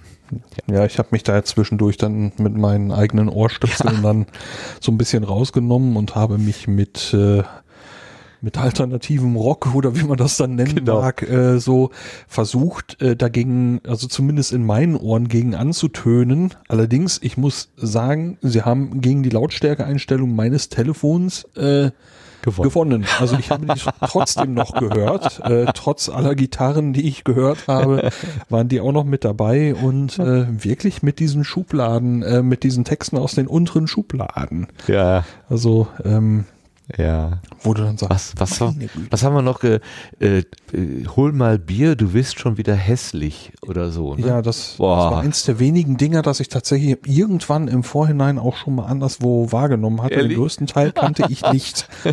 Also da waren, also äh, ich stellte aber fest, es geht noch schlimmer. Im- Aber diese Zeile habe ich bis, habe ich anscheinend erfolgreich verdrängt. Sie fällt mir gerade nicht ein. Also ähm, das war dann, glaube ich, auch irgend so ein sexistischer Kram, wo ich mich dann noch gewundert habe, dass äh, äh, weibliche Personen selber mit sowas durch die Gegend gelaufen sind. Also ähm, anscheinend äh, trifft das überhaupt nicht meinen Humor. Ja, genau. Ach so, wir hatten ja noch ähm, offenbar Live-Rollenspieler auf der Hinfahrt zu irgendeinem Lab oder was auch immer ähm, im, im, im Zug. Also schon in Dortmund stiegen zwei junge Frauen ein, die, hatten so ein merkwürdiges Teil dabei, was ich dann irgendwann mal als vermutlichen Bogen identifiziert hatte. Und dann sahst du auch noch Leute, die hatten so Kleider an, ähm, wo du meintest, das wären so Gewänder, die man durchaus in diesen äh, Kreisen, ich weiß nicht genau, wie, wie nennt man das denn, in Spielerkreisen, in diesen Live-Rollenspielen spielt. Und äh, davon kam dann tatsächlich eine und hat dann äh, unsere Reisegruppe gefragt, ob sie von den kleinen Likörchen vielleicht was abkaufen könnte. Und wurde dann beschenkt. Also das wurde nicht verkauft, das wurde einfach verschenkt. Also insofern, das war schon ein freundliches, freundlicher Umgang, aber einfach nur laut und, Ja. und sehr raumgreifend. ja, Das war ein bisschen anstrengend. Da hingegen, ja also hingegen genau. dann die Fahrt äh, von München nach Innsbruck, wo wir äh, zwischen eine, wie viel, wie viele Köpfe hatte die achtköpfige italienische Großfamilie geraten waren. das war sehr still, muss ich sagen. Ja, die waren höchstgradig entspannt, die Ja. waren super freundlich miteinander und mit allen Mitreisenden. Ähm, wir hatten ja auch Glück gehabt an der Stelle. Ähm, das war ja eigentlich sogar noch unser Vorteil, dass die da waren, weil äh, wir konnten ja in den in den nicht grenzübergreifenden Bahnen, also ähm, insbesondere im ICE eben ja die äh, Plätze direkt nebeneinander buchen, dass wir beisammen sitzen konnten. Das war bei dem EC nicht möglich. Und ähm, wir hatten dann gesagt, ja, müssen wir mal gucken, ob wir es irgendwo durch Platz tauschen oder so ähm, so hinkriegen, dass wir wieder beieinander sitzen. Und äh, wir hatten dann Tickets, die, äh, also Platzreservierung, die sehr nahe, ich glaube auf zwei, drei Meter äh, ja. im, im Waggon beieinander gewesen wären, nur eben nicht direkt beieinander. Und äh, ja, die Plätze, äh, der Platz, den ich reserviert habe, war durch eine Person dieser Familie mit belegt. Und der Platz bei dir, da war einer frei. Und äh, so tat das irgendwie niemandem irgendwie weh, dass ich diesen Platz nicht eingenommen habe. Ähm, wir haben getauscht, ohne dass wir tauschen mussten sozusagen. Genau, ohne das auch irgendwie zu besprechen. Das hat sich einfach dann gefügt so. Ne? Ja. Ich konnte, das fand ich so süß, ich konnte auf den, äh, auf den Opa der Familie schauen, der sich tatsächlich bei Abfahrt des Zuges aus dem Hauptbahnhof München dreimal bekreuzigte. Das fand ich so süß. Habe ich auch gedacht, oh wei, oh wei, der ist ja auch aus dem letzten Jahrhundert. Und äh, ein paar, eine Weile später guckte ich nochmal zu ihm auf, da hatte er sein Handy in der Hand, äh, sein Smartphone und arbeitete damit. Habe ich auch gedacht, hallo, äh, mein Vorurteil war, der, der Mann ist von gestern und jetzt hat er ein Gerät von heute in der Hand. Da war ich mal wieder über meine eigenen Vorurteile gestolpert. das fand ich so süß, also wirklich klasse. Und dass sie, äh, die, die, die, äh, die zwei, die bei uns in dem Vierertisch saßen, gingen dann irgendwann in das Bistro und kamen wieder mit einem, mit einem Fingerhut voll Brownie-Kuchen. Also der war wirklich klein. Ich glaube, den hätten wir innerhalb einer Minute eingeatmet. Und dann haben die zu acht gegessen. Also jeder bekam irgendwie ein, ein Löffelchen ab und am Ende blieb dann noch für die kleinste irgendwie quasi die Hälfte nochmal zum, zum äh, Resteessen übrig. Das fand ich total faszinierend, wie das so durch die ganze Familie ging und trotzdem noch was übrig war. Das ist Unbegreiflich. Und das Ding, das Ding roch verflixt gut. Ja. Ich wäre beinahe selber auch noch losgelaufen. also ähm, ich bekam ziemlich Appetit. Ähm, das sah sehr lecker aus, was ich da gesehen habe. Und ähm, es hat nicht viel gefehlt. Ja, immerhin, das Aber- Bordrestaurant, was wir ja gesehen hatten, als wir an dem Zug vorbeigegangen sind, äh, das sah ja auch sehr einladend aus. Also Allerdings. das war überhaupt dieser, dieser österreichische oder italienische Zug, das war ÖBB, glaube ich, ja, ne, österreichische Zug, äh, der machte einen sehr pf, gepflegten Eindruck. Die Toilette war aus Keramik, also das habe ich noch nie gesehen in einem Zug. Der äh, Schaffner machte dreisprachige Durchsagen in einer Art und Weise, dass man sie wirklich glasklar verstehen konnte. Das ist mir jetzt auf der Rückfahrt aufgefallen, dieses Gestammele, dieses Gestottere und diese technischen Aussetzer da immer zwischendurch. Also er hatte wirklich ein Anliegen, dass man auch wirklich mitkommt und versteht, was er sagt. Und bei den jetzt zurück habe ich nicht das Gefühl gehabt, die, dass die ein Interesse daran hatten, dass wir irgendwas verstehen. Die wollten nur ihre Pflicht Genüge tun. Das war ein bisschen anders. Naja. Es hatte schon Stil. Ich fand auch die Sitze sehr bequem Ja. und äh, fand das sehr angenehm, in diesem Waggon zu reisen, obwohl er wohl deutlich älter war als äh, der ICE, in dem wir waren. Ja. Er konnte auch nicht 300 fahren wahrscheinlich, aber das machte nichts. Also Nee, vor allen Dingen wurde ja draußen auch die Landschaft allmählich interessant für Oh ja. Flachländer. ja, ja. Irgendwann kamen die großen Berge, wo man dann ja, und sie wurden immer noch höher. Ja. Ne? So, ich staunte die ganze Zeit und ich sag, oh, da hinten kommt noch ein. Oh, guck dir diesen Brocken an. Ne? Also ähm, das war für mich, also hier, wir haben ja gerade mal Erhebungen, die irgendwo ja, keine Ahnung, 60 Meter über normal Null oder sowas kommen und äh, wir selber sind bei, kann, müsste ich jetzt wirklich überlegen, 30 Meter über normal Null. Das heißt, das ist alles sehr flach. Und ähm, ja, dann kommen da Sachen im Kilometerbereich. Ähm, das ist für mich wirklich immer ein großer, großes Staunen, sowas mal zu sehen und das passiert viel zu selten. Ja, da sind wir auf dem Hinweg durch einen Tunnel gefahren, der, der uns dann irgendwie, so hatte ich das Gefühl, quasi in diesem Talkessel, in dem Innsbruck dann letztendlich auch liegt, quasi ausgespuckt hat. Wahrscheinlich stimmt es nicht ganz, weil wir danach ja doch noch ein Stückchen gefahren sind, aber als wir da aus dem Loch, aus dem Schwarzen rauskamen, da war dann richtig ganz hohe Berge. Also man hatte so, also kam mir jedenfalls so vor, dass man da quasi äh, nochmal so einen so einen Höhensprung gemacht hatte irgendwie. Das sah dann nochmal Ja. ganz anders aus. Mir war noch aufgefallen, dass wir also auf dem Rückweg, ähm, wo ich eigentlich sagen würde, im Großen und Ganzen äh, sind wir sehr ähnlich gefahren, aber äh, es verschlug uns auf dem Rückweg nicht durch diesen Tunnel. Genau. Durch diesen langen. Also ähm, ich wollte das bei Zeit nochmal nachgucken, habe ich aber noch nicht gemacht. Ja. Aber hat mich auch gewundert. Ich hatte also auch irgendwie als, als Streckenelement diesen Tunnel mich erinnert und dachte, okay, wenn wir dann auf der äh, auf der heimatzugewandten Seite aus dem Loch rauskommen, sind die Berge wahrscheinlich dann wie auf wie von Geisterhand wieder äh, halbiert in der Höhe oder ganz verschwunden. Aber diesen Effekt gab es gar nicht. Also äh, die ließen dann einfach ja, die, die blieben dann einfach in der, in der, in der Gegend stehen und wir bewegten uns davon, sie verschwanden für uns dann im, äh, in der Ferne und wurden einfach immer kleiner. Äh, Eine, also wo wir gerade bei der Rückfahrt sind, eine Überraschung war, dass äh, nicht nur unsere Fahrscheine kontrolliert wurden, sondern auch unsere Ausweise kontrolliert wurden. Irgendwann zwischen ja, zwischen Innsbruck und München kamen zwei Polizisten der Bundespolizei und machten die Durchsage, ähm, so bitte jetzt einmal Ausweise raus, dass wir jetzt hier die Bundespolizei, sie machten also Ausweiskontrolle.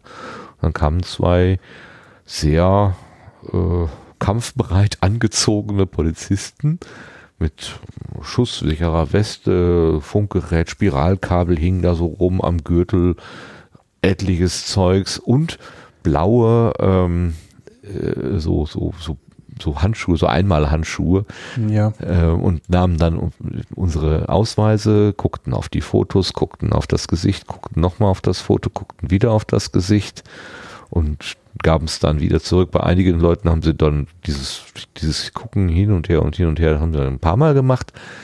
Ähm, letztendlich ist niemand irgendwie hops genommen worden, aber es machte irgendwie einen ganz komischen, bedrückenden Eindruck und ich habe das eher als Bedrohung empfunden, als, als, also dass ich dachte, okay, Polizei dein Freund und Helfer, nö, das fand ich komisch, fand ich, fand ich nicht gut. Mm, Ja, ähm, die waren dabei ja auch äh, auf eine so drastische Weise. Also mir geht's genauso. Ich habe mich auch eher bedroht gefühlt.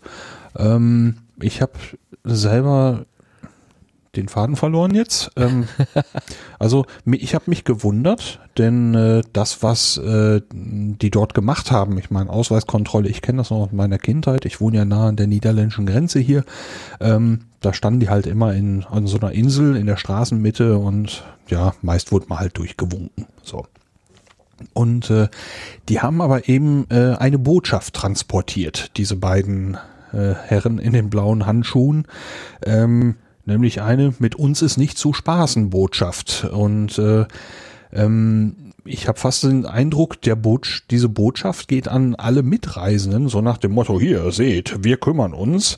Ähm, und ähm, sie waren nicht in der Lage, irgendwie höflich ihr Anliegen an den Tag zu bringen, dass man jetzt also ähm, ähm, mal eben die Ausweise vorzeigen sollen, sondern die waren sehr schroff, sehr wortkarg Ja. ähm, und vermitteln damit eben auch dieses, dieses bedrohliche, äh, dieses bedrohliche Auftreten, meiner Meinung nach äh, ganz absichtlich. Ähm, ich denke, das ist Kalkül.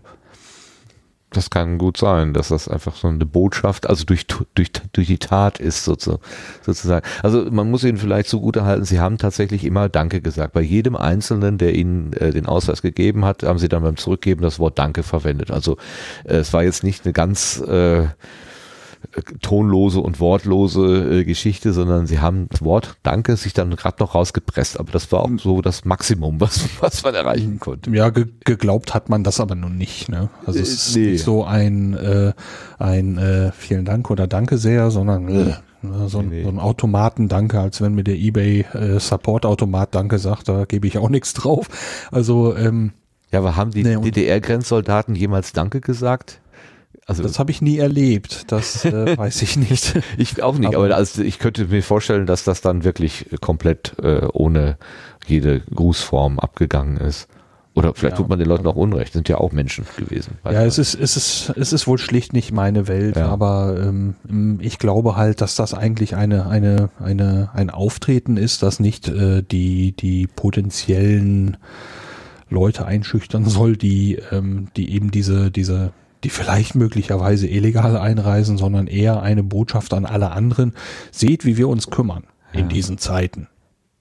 Ja. Ja, ich, ja, also äh, jetzt, um, um nach, nach Österreich zu fahren, ähm, ich habe meinen Personalausweis sowieso eigentlich immer in der Tasche, aber ich hätte ihn jetzt, hätte ich jetzt, wäre wär ich nicht so drauf, hätte ich ihn wahrscheinlich nicht extra bewusst eingesteckt. Und wenn ich jetzt zufälligerweise dieses kleine Pappding aus Plastik ähm, nicht in der Tasche gehabt hätte, das hätte ja Ärger bedeutet. Das hätte unsere Reise womöglich äh, aufgehalten oder zumindest meine. Ich hätte dann wahrscheinlich an der nächsten Station aussteigen und dürfen und zur Personalienfeststellung mitfahren dürfen oder so.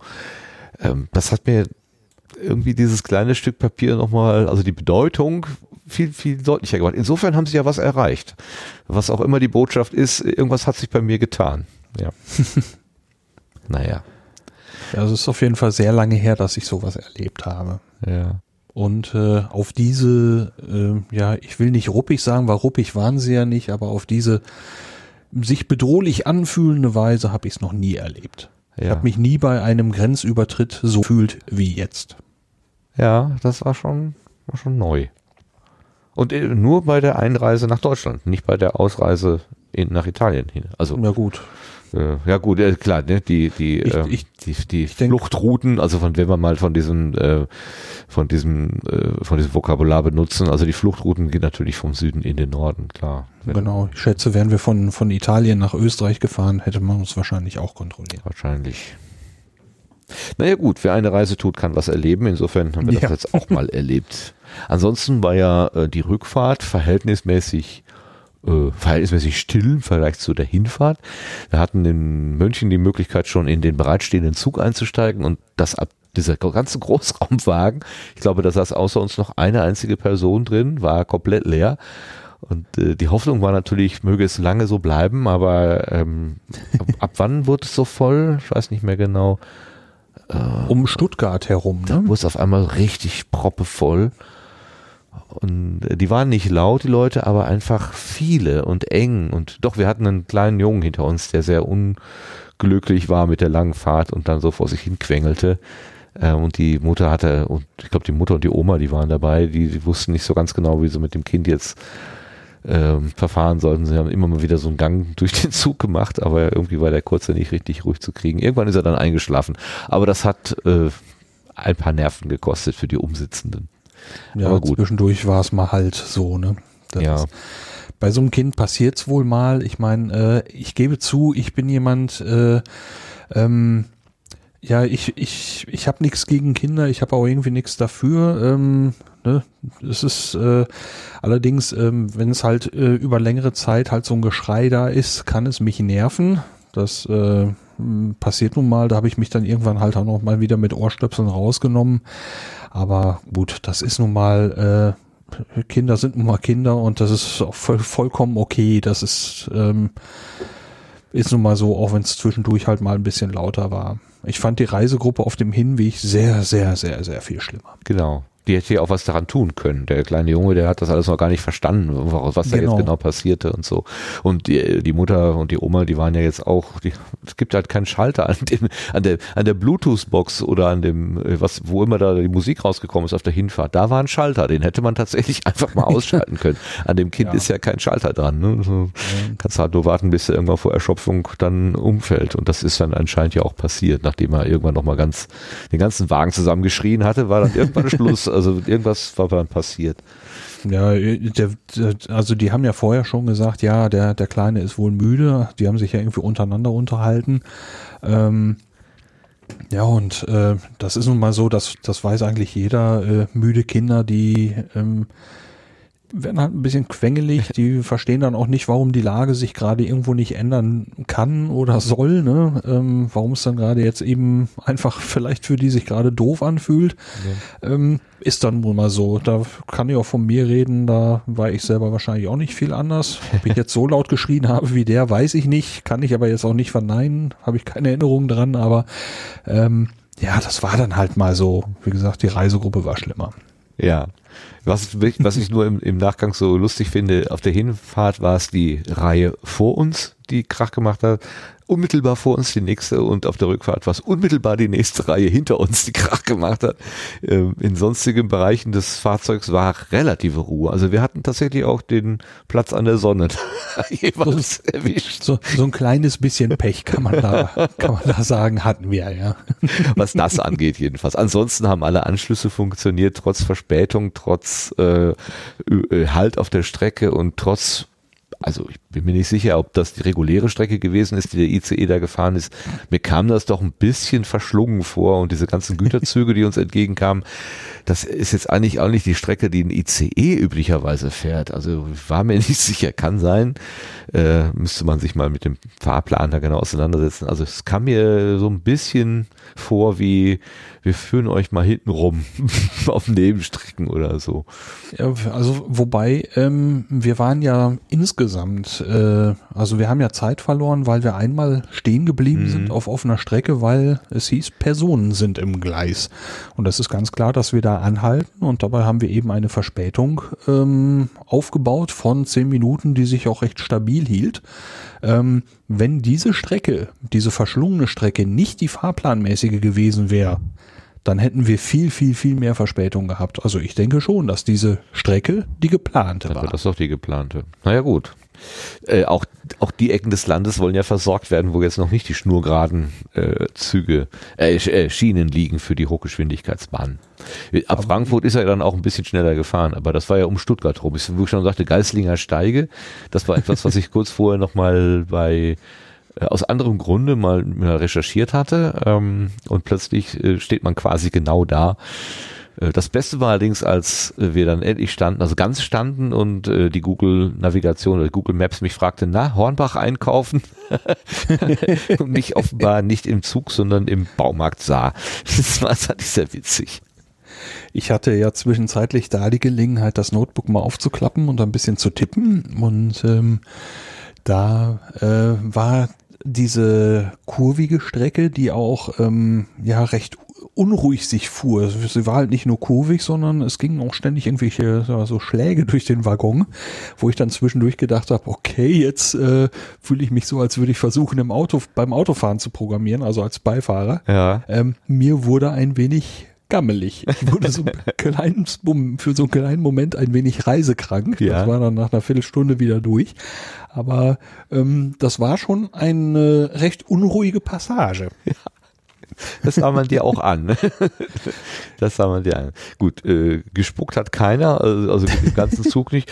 Hätte ja auch mal passieren können, durchaus. Ja, also das äh, will man ja äh, nicht, äh, nicht ver- verhindern können irgendwie. Gut, das waren jetzt so, so unsere unmittelbaren Abenteuer auf dem Rad. Wie hast du denn die Österreicher erlebt? Wie hast du denn Innsbruck erlebt? Also Innsbruck habe ich als eine, ja, ich ringe seit, seitdem ich wieder zu Hause bin und davon erzähle, ähm, mit den richtigen Worten. Ähm, also Innsbruck erscheint mir eine, als eine sehr schöne, sehr alte Stadt. Ich habe also diese, diese Altstadt, äh, sehr genossen. Das ist eine der schönsten, die ich bislang gesehen habe. Also diese, diese Gassen und die alten Gebäude und Ja. so. Aber es haftet auch so an der Stadt schon so ein bisschen, ich will nicht sagen elitär, aber sie atmet so ein bisschen, so ein bisschen so ein Geldflair aus. Also, ähm, da fahren ziemlich dicke Autos herum in ziemlich großer Anzahl. Ähm, es wirkt alles extrem gepflegt. Da fliegt also trotz der ganzen Touristen, die da auch rumrennen, äh, erstaunlich wenig Müll herum. Das äh, eine Stadt so zu pflegen will auch bezahlt werden. Es scheint also das Geld da irgendwo auch für da zu sein. Und äh, ja, das habe ich also gemerkt. Es ist ähm, schon mh, so ein bisschen gehoben, sagen wir mal so. Ne? Also ich schätze, hätten wir jetzt auch mal etwas feiner gegessen und uns nicht jetzt so eher Richtung Fastfood orientiert, hätten wir das Pre im Preisniveau wahrscheinlich auch irgendwo mal gemerkt. Das glaube ich auch. Mir ist das lustigerweise äh, gar nicht bei der bei der Herfahrt sozusagen aufgefallen. Ich habe das irgendwie ja, gesehen, hier ist schön ordentlich und habe das so pff, ja, wie selbstverständlich angenommen. Aber als wir hier äh, zu Hause wieder aus dem Zug gestiegen sind und ich sah diese ganzen verschremmelten Straßen und das äh, wuchernde Grünzeug zwischen den Bordsteinen und die schiefen äh, Platten und so weiter, habe ich gedacht, verdammt nochmal, das hast du jetzt drei Tage anders gesehen und du hast dich schon an dieses äh, sauberere, ordentlichere tatsächlich vom Blick her gewöhnt, dass mir das andere jetzt erstmal so, naja, nicht mehr so ordentlich und sauber erschien. Also da war schon, hat sich schon was tatsächlich ähm, in, in meinem Empfinden getan gehabt, das stimmt. Diese, also äh, sprichwörtlich fand ich diese, diese eine Szene, wo wir einen vermutlich Obdachlosen gesehen haben, der sehr, ähm, ja, wie soll man sagen, äh, nachlässig gekleidet war. Also die Hose hing ihm irgendwie so auf, auf, auf halb sieben und die Haare ganz wuschelig und zerzauselt und er äh, machte sich auf von der einen Straßenseite zur anderen, aber um seine leere Bierdose dann doch brav in den Mülleimer zu werfen. Und das fand ich so, das ist so, ha, der lebt auf der Straße, äh, womöglich obdachlos, aber die Bierdose gehört in den Mülleimer. Also das das war so, so ein Kontrast, den hatte ich so noch nie wahrgenommen.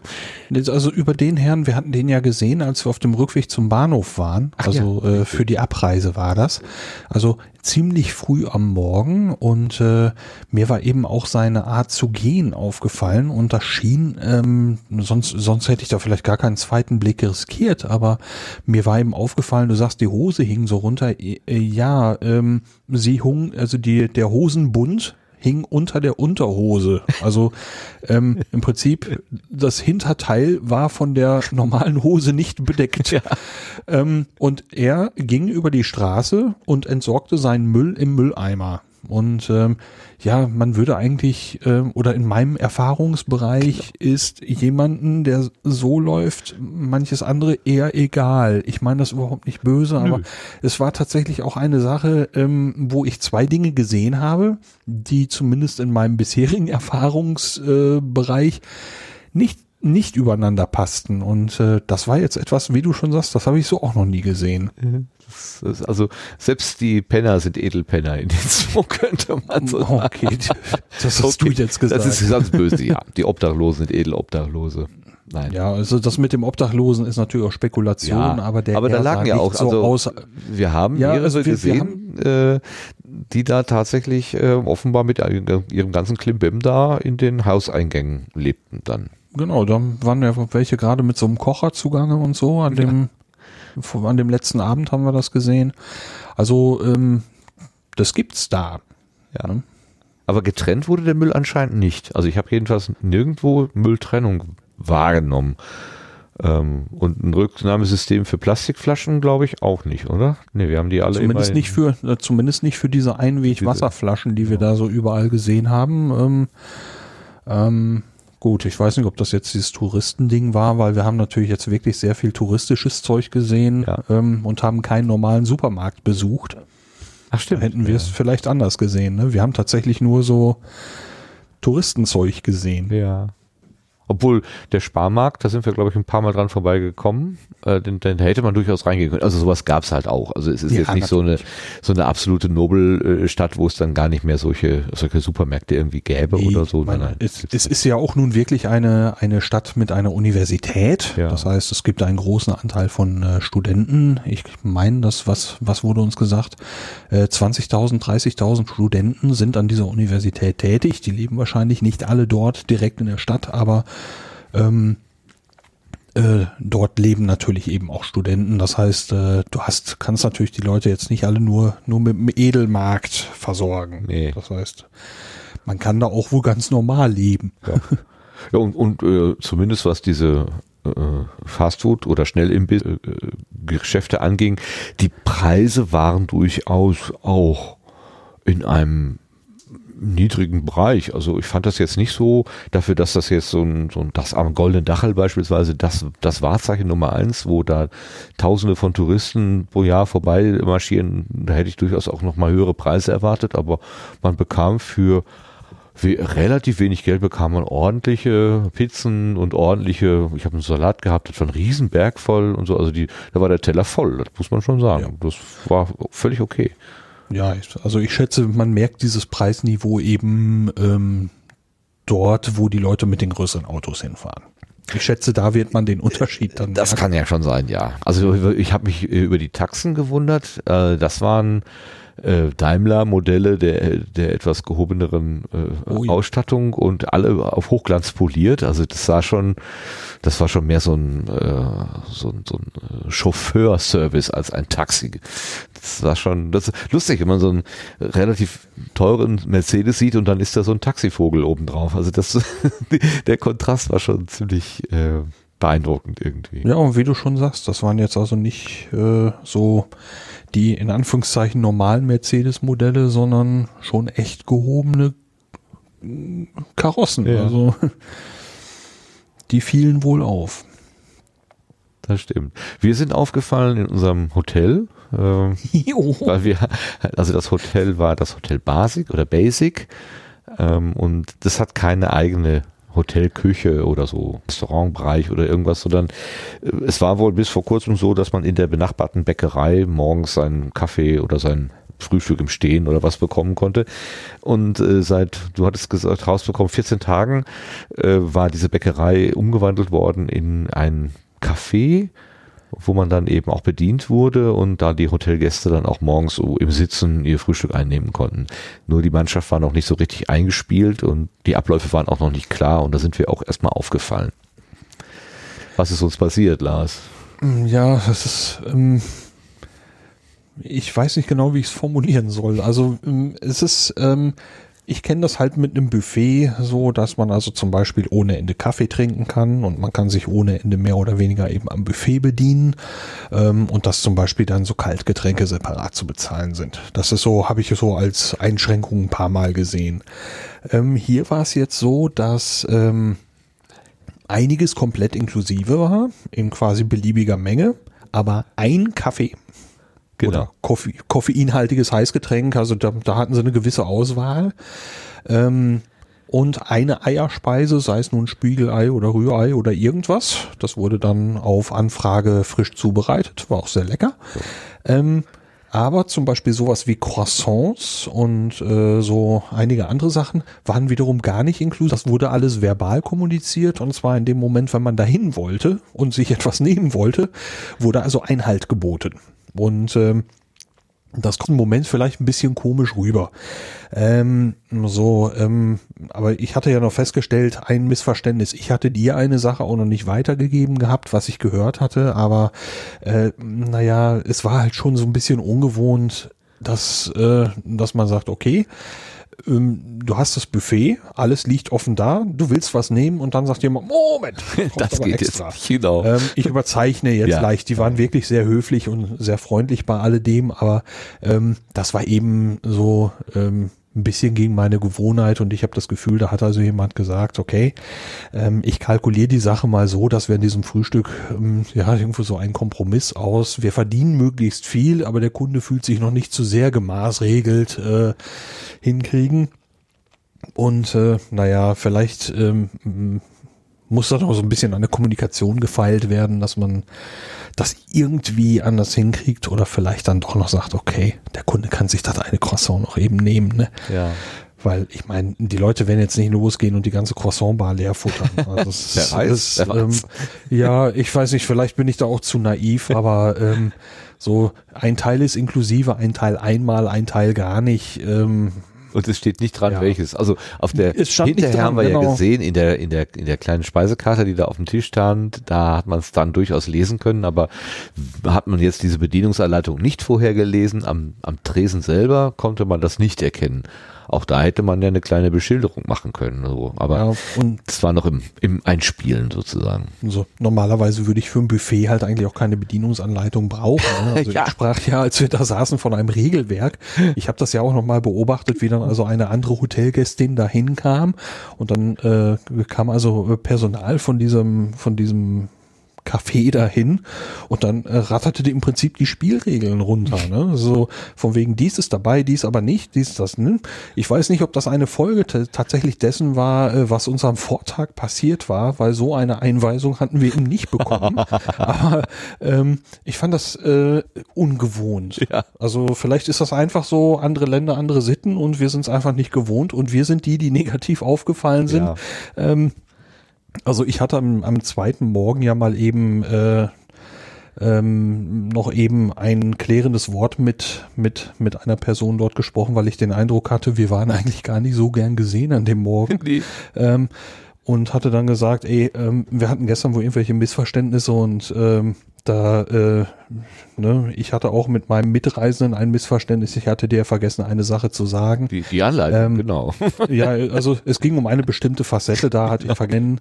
Und ähm, da hatte ich dann im Prinzip dem Personal ja dann gesagt, hier, ähm, ich hatte da auch was verbockt und äh, tut mir leid. Und ähm, ich hatte den Eindruck, dann war alles gut. Ja. Von da an. Ja, danach Dass man uns, genau. uns, uns, uns herzlich begrüßte und äh, ähm, Und traurig war, Das dass wir nicht zum Abschied dann nochmal an dem Tag, wo wir abgefahren sind, hatten wir keine Zeit zum Frühstücken. Da schien man traurig zu sein, dass wir dann noch nie, nicht nochmal gekommen sind.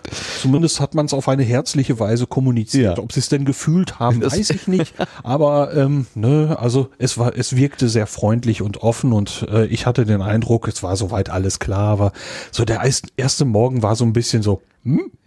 Da waren auch viel zu viele Leute, äh, die sich gleichzeitig um den einen Gast, der halt, also wir, um uns halt gekümmert haben. Da kam ja irgendwie alle zehn Sekunden jemand vorbei und wollte fragen, ob alles in Ordnung ist. An sich ja eine ganz gute Einrichtung, aber wenn mein Teller noch nicht ganz leer ist, dann möchte ich ihn auch gerne erstmal noch leer essen, bevor abgeräumt wird. Das sind so Sachen, wo ich dann mich etwas unter äh, Druck gesetzt fühle. Und als ich um meine Rechnung unterschrieb und da fünf Leute, oder waren es vier, im Kreis äh, um mich herum standen, nur zu gucken, ob ich auch die richtige Unterschrift leiste, äh, brr, das war mir ein bisschen zu aufdringlich alles, ja. Naja, gut, wir üben noch. Das war ja dann geklärt. Soweit. Ja, so war das da. Und ach so, hier, wir haben, äh, du wolltest noch die Geschichte vom, vom Bon erzählen. Jetzt kommen wir natürlich ganz äh, sprunghaft von dem einen Café ins andere Café. Das eine Café war eben, wie gesagt, das Hotel, Frühstückscafé und das andere war das Café am Bahnhof am Tag der Abreise, äh, wo da eine große Auswahl war und du gerne wissen wolltest, was ist denn da eigentlich in diesen Gebäckstücken drin? Ähm, und dann passierte, dass er zur Kasse ging und einen langen Streifen Papier aus der Kasse zog, wo alles Mögliche drauf stand. Äh, ja, ähm, bei der Bäckerei am Bahnhof, ähm, da stand etwas dran, das hieß Mandelrolle. Und das klang ziemlich gut. Ähm, aber dann äh, habe ich dann mal eben gefragt, ähm, ich so mit Obst und Frucht habe, ähm, was ist drin? Und da sagte er, oh, da muss ich mal eben gucken. Und ich dachte, jetzt kommt er irgendwie mit einem Ordner an oder so. Nee, er kam mit einem, ja, ich würde mal schätzen, 30 bis 40 Zentimeter langen Streifen aus dem Material Kassenbon daher. Und äh, da waren nicht nur die Inhaltsstoffe drin, sondern ein ungeheuer blumiger äh, Text, dessen, ähm, als ob dieser Streifen das irgendwie jetzt schafft, mich zu überzeugen. Was zu Marketing kaufen. Ja, also das war wirklich, da hat sich hier der Marketingmensch richtig ausgetobt und hätte ich gewusst, dass wir jetzt darüber sprechen, hätte ich ihn aufbewahrt. ähm, Du hast ihn mir noch vorgelesen äh, auf dem Bahnhof. Das- genau. war ziemlich, ziemlich sensationell. Aber was ich auch erstaunlich fand äh, in Sachen Kassenbons war die Kassenbonpflicht, Ach ja, richtig. von der wir erfahren haben Richtig. in einem Café, wo wir am Vorabend der Abreise noch recht lang gesessen haben. Ja. Äh, da haben wir äh, separat wieder abgerechnet. Wir hatten dort gespeist, wir hatten dort getrunken. Es war auch sehr schön. Und ähm, dann äh, legte die Frau, nachdem ich bezahlt hatte, tatsächlich einen Kassenbon auf den Tisch. Und äh, ich war total von der Socken. Die war nämlich, äh, die wusste eben vorher nicht, wer von uns was bezahlt. Äh, und sie war zwischenzeitlich nicht weg gewesen. Und äh, ich guckte ziemlich sparsam und sag, wo kommt jetzt dieser Bon her? Und, äh, das war auch keine Sache, die ich so schon mal erlebt hätte. Und ähm, ja, sie hat einen Bongdrucker am Gürtel. Ähm, ein ziemlich kleines, schmales Gerät, das verbunden ist mit dem, ja, es sah aus wie ein Smartphone. Ich will nicht mal ausschließen, dass da drauf diesem Gerät irgendwie Android lief. Ähm, da war die Bestellung drauf und äh, als ich gesagt habe, ich hatte die Carbonara, ich hatte dies, ich hatte jenes, das war tatsächlich überwischen. Sie wischte das dann so weg und das, was gewischt, weggewischt war, war dann später auf dem Bon drauf. Ähm, und die hatten das echt drauf. Das ging so ratzfatz. Und zack, kam dieser kleine Bon aus ihrem Gürtel, hätte ich fast gesagt. Und äh, da habe ich gesagt, boah, ähm, ja, das müssen wir. Wir haben Bonpflicht und wir können nicht die ganze Zeit für diesen Bon hin und her laufen. Sie müssen einen Kassenbon dabei legen, egal was man kauft. Erstaunlich. Dann also kommt das nicht mit der normalen quasi mündlichen Abrechnung davon, sondern die müssen einen Beleg abgeben. Ja. Warum Und das so ist, auch- wusste sie jetzt auch nicht so genau. Ich hatte ja die Vermutung, das äh, geht gegen so gegen Geldwäsche und Schwarzgeldhandel und so, also dass man wirklich für jede Transaktion auch ein entsprechendes Stück Papier bekommt, wo eben draufsteht, warum, wieso, weshalb. Du kannst keine äh, Einnahmen unterschlagen, weil du ja bonpflichtig bist. Also dann ist das irgendwo in deinem System halt doch drin. Vermutlich, oh, wer weiß, was sonst dahinter stecken könnte. Ja, vielleicht hängt das auch noch irgendwo damit zusammen, was mir auch aufgefallen ist. Sehr, sehr oft ist mir aufgefallen, dass auf den äh, Kassenbons ähm, QR-Codes drauf waren. Ich hätte vielleicht einen mal aufbewahren sollen und gucken, was passiert, wenn man den scannt. ähm, das äh, war wirklich äh, auffällig. Ja, für den Reklamationsfall vielleicht. Ne? Ja, aber ich meine hier so. Oder für die Steuer. Dass man vielleicht das Ganze irgendwie als, als Beleg äh, maschinell erfassen kann in irgendwelchen Steuerabrechnungssoftware-Dingern oder so. Bewertungsaufwendungen. Keine Ahnung. Ich fan- fantasiere gerade vor mich hin. Ja, also ich sehe hier, ich habe zwischendurch ganz schnell gegoogelt, ähm, sehe da irgendwie äh, ähm, auch die Kunden müssen sich auf Veränderungen einstellen. Der Kassenbeleg muss künftig immer, auch bei kleinen Einkäufen wie etwa einem schnellen Kaffee oder einer Wurstsemmel, aufbewahrt werden. Ähm, das wäre jetzt, äh, finde ich, ziemlich schräg. Ich habe mir jetzt die Details nicht durchgelesen, aber den Artikel lese ich mir nachher nochmal durch. Ja. Weil ich meine, wenn ich mir jetzt eine Semmel kaufe für 30 Cent oder so, dann werde ich doch wohl nicht dafür den Kassenbon aufbewahren. Das ist doch. Ja, wenn das Finanzamt kommt und dann sagst du, dass du, dann, du kannst nicht belegen, dass du ihn gekauft hast, dann glauben die, du hast das, den Semmel schwarz erworben, womöglich. Also, Ja, der Amtsschimmel ich, hier. mir Ich fällt, glaube in mir, Österreich nochmal lauter. Keine, mir fällt keine witzige Antwort darauf ein. Nee, ich glaube, das da übertreibt äh, äh, der Österreicher als solche vielleicht ein klein wenig. Ansonsten, ja, ich meine, soweit man von dieser touristischen, überlaufenden Stadt jetzt irgendwie österreichischen äh, Eindruck mitgenommen hat, ich habe keinen besonderen Eindruck, außer eben, wie du schon sagtest, Sauberkeit und Ruhe. Relativ, weil sehr viele Menschen auf diesen, in diesen Gassen war, bis auf den, bei der Kundgebung, wo da dieser je, ja. wo diese, diese Kundgebung der Rechtspopulisten wohl war, äh, die auch eher laut war und mit Buhrufen begleitet wurde. Aber auch das war, da stand ja auch Polizei, die das gesichert hat, aber das sah erstaunlicherweise lässig aus, muss ich sagen. Also da war, da lag keiner, da lag keine, äh, keine, keine, keine Angst vor Eskalation oder sowas in der Luft. Das schien mir alles relativ gesittet. Nee, ich hatte überhaupt gar, kein gar keine Befürchtung, dass gleich irgendwie, ich hätte fast gesagt, Kloppe gibt oder so. genau. Ähm, so die Gegendemo äh, war auf der anderen Straßenseite. Der Durchgang wurde ein bisschen, äh, wurde ein bisschen, bisschen bewacht, ein bisschen, wurde ein bisschen aufgepasst. Ja. Ähm, und bei der Hauptkundgebung wurde ordentlich rumgebuht äh, nach den fragwürdigen Statements dieser Person. Ähm, ja, hätte hier im Großen und Ganzen auch so laufen können, aber äh, diese Situation habe ich nicht als bedrohlich empfunden. Nö, nö. Da stand auch kein Wasserwerfer im Hintergrund oder so. Also das, das kann, kann ich mir nicht vorstellen. Dafür lang standen die Beamten da im hellblauen Oberhemd äh, zu gelangweilt herum eigentlich. Also das sah recht gut aus.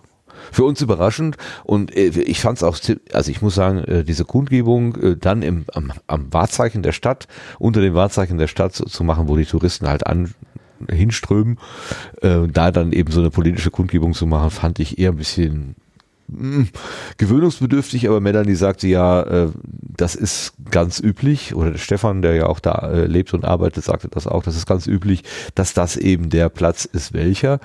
Ähm, einerseits, weil er eben diese, sagen wir mal, äh, diese, diese Bedeutung hat, aber andererseits auch aus ganz praktischen Gründen, äh, weil die Gassen, also die Straße ist relativ schmal und da sehen schon relativ kleine Menschengruppen sehr Ja, groß genau. aus. Also wenn man von der Bühne aus fotografiert, sieht es immer so aus, als wenn es eine Massenveranstaltung wäre, auch wenn nur relativ wenig Menschen da sind, weil eben die Straße so eng ist. Das fand ich auch nochmal einen sehr hübschen Und Grund. Dann würde man also schneller sagen können, es waren nicht nur 500 Leute da, sondern 1000. Genau. also wenn Herr Trump nochmal meint, er müsste irgendwie be- beweisen, dass viele Leute da sind, sollte er seine Ansprache vielleicht in kleine, enge Gassen legen. Das ist dann einfacher zu verkaufen. Ja, groß, besser als diese, diese große Fläche da bei der Inaugurationsfeier, die so Genau. aussah. Richtig, genau. Ja, das, was ich noch äh, kennengelernt habe, was ich eigentlich schon wusste, aber was so wieder witzig war, wir waren halt äh, in einem Kebabhaus zweimal, weil das ja ausgesprochen lecker war und die Leute auch sehr nett. Aber wenn einem dann, ähm, ja, äh, was, welches, welche Nationalität mögen die Kebab-Leute gehabt haben, ursprünglich türkische Abstammung oder was auch immer, ähm, dann mit einem österreichischen Akzent äh, äh, entgegentreten, das ist immer wieder sehr witzig. Die, diese Kombination, die ist für meine Ohren etwas unerwartet, aber ist natürlich völlig folgerichtet, völlig, völlig folgerichtig. Äh, man nimmt halt die Sprache an des Ortes, wo man gerade ist und dann lernt ihr dann eben dann das österreichische Deutsch zu benutzen. Also, aber es ist schon sehr witzig gewesen, musste ich da etwas schmunzeln. Ja, das Ansonsten ist lecker und gut. Eine Gewohnheit, ne? So, Ja. so, ähm, ich habe es halt äh, in den Niederlanden, habe ich es mit niederländischem Akzent gehört, äh, hier jetzt mit österreichischem Akzent. Ähm, ja, es, ist, es wirkt ungewohnt aufgefallen, ist es mir auch. Ähm, Gerade wenn es dann eben auch so um äh, ja so eigene Begriffe geht, ne? die wir jetzt im Hochdeutschen vielleicht so nicht benutzen. So, ähm, jetzt fällt mir gerade kein Beispiel ein, Der aber verlängerte. das, ja, wobei das ist halt noch so, so auch als, als, als kann man als hochdeutsches Wort sprechen, aber wenn es dann halt so, ich hätte was gesagt, so sowas wie Op Oppertstar oder so, keine Ahnung, das hat er jetzt nicht gesagt, aber Nee. ähm, solche Begriffe da reinkamen, das war, äh, war eine ungewohnte, ungewohnte Sprachmelodie für dieses Wort. So, ähm, es ist, ähm, ja, dieser, dieser, dieser Akzente-Mix war ungewohnt. Aber diese, diese äh, Döneria, die wir, diese Pizzeria, die wir da zweimal aufgesucht haben, ähm, zeichnete sich auch noch durch das schärfste Chili-Pulver aus, das ich je gegessen habe. Diese Schmerzen. Das kann, Also du hast so geschwitzt beim Essen. das ist an dem, an dem ersten Abend, ich hatte ja nichts Böses erwartet. Ich kenne das halt so, dann kriegt man halt manchmal so ein Schälchen mit einem kleinen Löffel und dann schubt man sich das da halt drauf und äh, lecker pikant. Ähm, ja, hier bekam ich auch das kleine Schälchen mit einem Löffelchen und habe dann in gewohnter Manier mh, gewohnte Mengen draufgeschaufelt äh, und stellte fest, das hätte man bei dem Zeug besser nicht gemacht. Also das war äh, wirklich sehr schmerzhaft. Aber wo ich es dann wusste, habe ich es also beim nächsten Mal wieder mitbestellt und habe dann also in kontrollierterer Art dosiert und das ja auch sehr genossen. Aber der erste Abend war schlimm. Das kann ich mir vorstellen. Ich habe ja nur einen, also eine Finger, Messerspitze wäre schon zu viel. Eine Viertel Messerspitze davon auf mein Essen getan und ich habe schon gedacht, mir bricht, mir, äh, bricht die Zunge durch irgendwie. Äh, Ist mir unbegreiflich, wie du das hast essen können. Aber da du es ja nochmal nachgelegt hast, kann es ja nur gut gewesen sein. Dann Das war fantastisch. Also sehr schön. er sagte auch so mit, mit einem recht stolzen Ton so, das ist unser Chili-Pulver. Ja. Ne, das ist, klang so, ähm, dass denen durchaus klar ist, dass das kein, kein üblicher Schärfegrad Nichts für war. Anfänger hier, ist nur was für Nee, Profis. Also in der Gastronomie ist das das schärfste Pulver gewesen, das ich in meinem Leben bislang gegessen habe. Uh. Und es stand Also- kein Warnhinweis dran. Nee, also ich, wie gesagt, ne? ich, ich war überrascht. Ja. Ich dachte, hab halt üb, üb, wie üblich dosiert und äh, das war dann eine Überforderung. Ja, Eine auf einmal saß mir Lars schwitzend mit rotem Kopf gegenüber. Ich denke, was ist jetzt los? Ja, Sehr gut. Ich hätte am liebsten irgendwie ein Glas Milch oder so gehabt, um das ein bisschen zu neutralisieren. Wasser hilft ja dann nicht. Ja. Also nur ganz kurz. Aber sehr gut. Ja, sehr gut war auch unser, äh, unser, unser Hotel, zumindest was die Lage angeht. Nein, äh, es war sowieso sehr gut. Also es war einfach, Also, ein einfaches da würde ich, Hotel. da würde ich wohl wieder hin. Ja, genau, würde ich auch sagen. Also das kann man guten Gewissens empfehlen. Obwohl ähm, das etwas gewöhnungsbedürftig gewesen ist, dass das Badezimmer im Grunde nur von durch eine Glastür, äh, äh, Glaswand vom, vom Wohnraum, also von dem Einzelzimmer, äh, quasi Toilettentopf und Bett waren nur durch eine äh, halbe Glaswand voneinander getrennt. Es gab keine Tür und wenn man jetzt Besuch gehabt hätte, der hätte also dann ähm, keine Möglichkeit gehabt, beim Toilettengang die Tür hinter sich zuzumachen zum Beispiel. Das war so ein bisschen ungewöhnlich, habe ich so noch nicht erlebt, aber hat gut funktioniert. Ne, Also ich habe es inzwischen ein paar Mal gesehen, deswegen war ich Ja? wahrscheinlich nicht mehr so überrascht. Okay. Kannst Aber das ist tatsächlich auch so, so eine Sache, wo der, wo der, wo der, wo Design über Funktionalität offenbar gewinnt, Ja. weil äh, man hat beim Duschen also viel mehr geflutet, als man wollte und äh, ich habe noch keinen Weg gefunden, wie man das umgehen kann. Nee. Also ähm, auf, auf dem Boden, also dieser, dieser, dieser Duschvorleger sozusagen, der war schon größer, als ich es gewohnt war. Okay. Der hatte schon bald so Badetuch- oder Handtuchgröße, also fast Richtung Badetuch. Ähm, damit konnte man den Boden einigermaßen abdecken, aber der Rest der Armaturen und Keramiken wurde also schon ordentlich berieselt. Und ich wüsste nicht, wie man es umgehen soll bei der Raumnot, bei der Raumenge da. ja, Also, ja. Also, danach war erstmal so ein bisschen, ja, Abwischen angesagt, um es weiter zu benutzen. genau. Aber dafür Aber entschädigte ja dann der Ausblick, denn wir hatten den Blick Oh, hinten ja. raus auf die Nordkette und es war einfach traumschön. Kann man ja das eigentlich Wunderbar. sogar mit Balkon, also so, ein Wintergarten oder wie, wie man das Ja. nennen mag, da so Ein verglaster Balkon Verglaster mit Balkon. riesigen Fenstern, die man auch komplett öffnen konnte. Das Aha. war auch sehr schön. Ja, also das war schon so, dass man sich da wirklich wohlfühlt. Und viele Steckdosen. Also nennenswert viele genug. Und äh, wirklich brauchbare Ablage. Ach ja, genau, ja. Man konnte tatsächlich alles irgendwo hinhängen. Ich hätte nur eine, eine Ablage, äh, einen Aufhänger mehr für das Handtuch. Ja, in dem trockenen Bereich irgendwo. Ja, ähm, alles andere Ja. ähm, waren, fand ich diese Regale und alles, was da war, angenehm offen, sah gut aus ähm, und man konnte alles irgendwie unterbringen und wie du sagst, Steckdosen gab's endlich auch mal in einer brauchbaren Menge. Genau. Also ich hatte einen dreifacher Verteiler dabei, den habe ich natürlich auch benutzt. Also so alleine, wie, wie viele Ladegeräte habe ich dabei gehabt? Äh, drei. Nee, vier hatte ich dabei, drei hatte ich im Einsatz. Also von daher kann es sowieso nie genug Steckdosen geben. Klar. Ähm, aber ansonsten muss ich auch sagen, das war ganz schön. Komisch, dass immer das Fernsehgerät angegangen ist, sobald man ins Zimmer kam und diese komische Ja. Karte da in den, in den Schlitz gesteckt hat. Also es war so eine Zwangsbeglückung äh, mit ORF. Genau. Schlechte Actionfilme und äh, eine schlechte Serie ging da mal an und die war so schlecht, dass ich sie tatsächlich habe für einen Moment laufen lassen, um mich darüber zu amüsieren. Äh, irgendwie so ein, äh, es gab früher mal eine Serie namens MacGyver und mir war gar nicht klar, dass es davon anscheinend eine neuere Serie gibt und da bin ich anscheinend reingerutscht und meine, meine Fresse war das schlimm. Also es Ist das war nicht, unterhaltsam, weil es so schlimm war. ist das nicht der, der mit, mit äh, Klebeband und äh, allem möglichen, was er gerade so findet, irgendwie die dollsten Sachen baut? Genau, ja. Ist das der? Ah ja, okay. Ja, und ja davon gibt es anscheinend was, was, was Neueres und das war irgendwie schlimm. Verschlimmbessert. Oh wei, oh wei. Sowas. Ja, sollte wohl modern sein, aber da ging es um irgendwie eine Atomwaffe, die irgendwo auftaucht, Ach ja. von der keiner weiß, was es eigentlich ist, aber plötzlich konnten sie eine Bezeichnung nennen. Oh wei. Ja, zum Ja. Ganzohr sagen wir jetzt an dieser Stelle vielleicht nicht so viel. Es war insgesamt eine schöne Konferenz, kann man ja nicht anders sagen. Aber wir wollten ja, Ja. jetzt hier mehr auf unsere touristische äh, Schiene sozusagen gucken, was wir da so erlebt haben. Äh, mit unserem Tag extra, äh, der also angeblich hatte es ja die Tage vor unserem Besuch viel geregnet, fast durchgängig geregnet.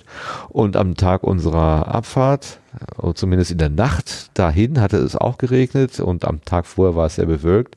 Also wir hatten den einen Freitag, wo wir auf die Nordspitze, äh, Nordkette hochgefahren sind, auf die Spitze vom Havelaker, wo wirklich das Bombenwetter war und ich habe keine Ahnung, womit wir das verdient haben, aber das war wirklich beeindruckend. Das war wirklich beeindruckend. Ich habe, Ja, wenn ich die Fotos angucke, die haben eine Schärfe und eine äh, eine Brillanz von dem von dem Sonnenlicht. Das ist einfach das ist unglaublich, wirklich unglaublich. Womit hast du die Fotos gemacht? Mit deinem Telefon? Ja, mein Telefon. Also die schlagen meine Digitalkamera. Ach. Mich irgendwie, ja, ähm, ich machte die Galerie ja noch fertig. Äh, also in Sachen Farbwiedergabe hat mir das von deiner, von deinem Telefon sehr viel besser gefallen. Es ist auch näher an dem, wie ich es wahrgenommen habe mit meinen eigenen Augen. Ähm, also da ist vielleicht irgendwo mal an einen Neukauf zu denken inzwischen. also äh, sehr schöne Bilder bei dir. Und äh, wie du sagst, super Farben. Also wir haben ein Wetter gehabt und hatten dann ja auch noch das Glück, dieses Wetter auch noch bei der Abfahrt nochmal genießen zu können, dass wir, als wir da nochmal durchs Gebirge gefahren sind mit Ja. dem Zug, dass es nochmal schön war. Also Wobei die Wolken ja so tief hingen, ne, teilweise. ja, das war ja für mich, das sowas ja auch nie sieht, äh, auch nochmal sehr reizvoll. Also, In dem einen Ort, da war sogar die Kirche, also äh, die Kirchturmspitze steckte schon in den ersten Wolkendecken oder wie nennt man das? Äh, tiefer Nebel oder tief hängende Wolken oder Hochnebel? Ja. Keine Ahnung, irgendwas so dazwischen. Ähm, aber wirklich wie so ein wie so ein Kissen auf der auf dem Dorf halt. Äh, Es lag halt wie ein Kissen auf dem Dorf. Ganz interessant. Ja, ich hatte dann von dem, von dem Gipfel, diesem Havelekar, äh, noch eine Wolkenstruktur erblickt, also schon aus der Seilbahn und habe die dann äh, auch nochmal fotografiert. Sowas kommt mir gelegentlich, weil ich Leuten folge bei Twitter, die äh, sich mit Wetter beschäftigen. So, für Audio war dieser Satz zu lang, ich mach's nochmal. ähm, also bei Twitter, er hat gelernt. ja, Lothar bei, hat bei Twitter folge ich auch Leuten, die sich mit Wetter beschäftigen. Mhm. Und die äh, posten ab und zu Fotos von äh, ja, Lentic Lenticular Clouds, also Lenticularis heißen die. Das sind so linsenförmige Wolken. Und so eine habe ich noch nie bewusst selber gesehen. Und aus der Seilbahnkabine habe ich so eine äh, über einem Gipfel so eine seltsame Wolke gesehen.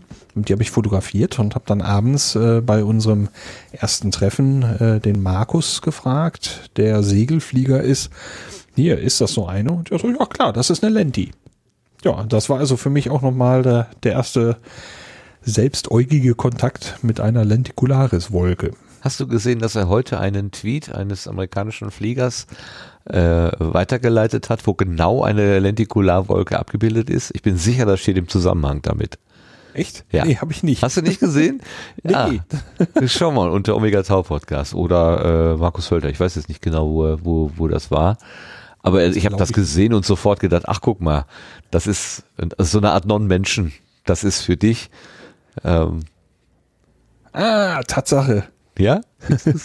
Spectacular stacked lenticular cloud over Tenerife, das Canary Islands, Spain on September 20. Ja. Da sieht man diese, diese, diese Frisbee-Scheibe nochmal auch Ja. so von schräg unten. Du hast sie ja mehr von quasi auf dem, wie soll man sagen, Eher von auf der Seite. Äquator so ge äh, getroffen. man es äh, könnte auch sagen, es ist keine Scheibe, sondern es könnte auch wie so ein Stück Brot sein, also diese so eine Brotform haben, aber es ist tatsächlich rund gewesen dann.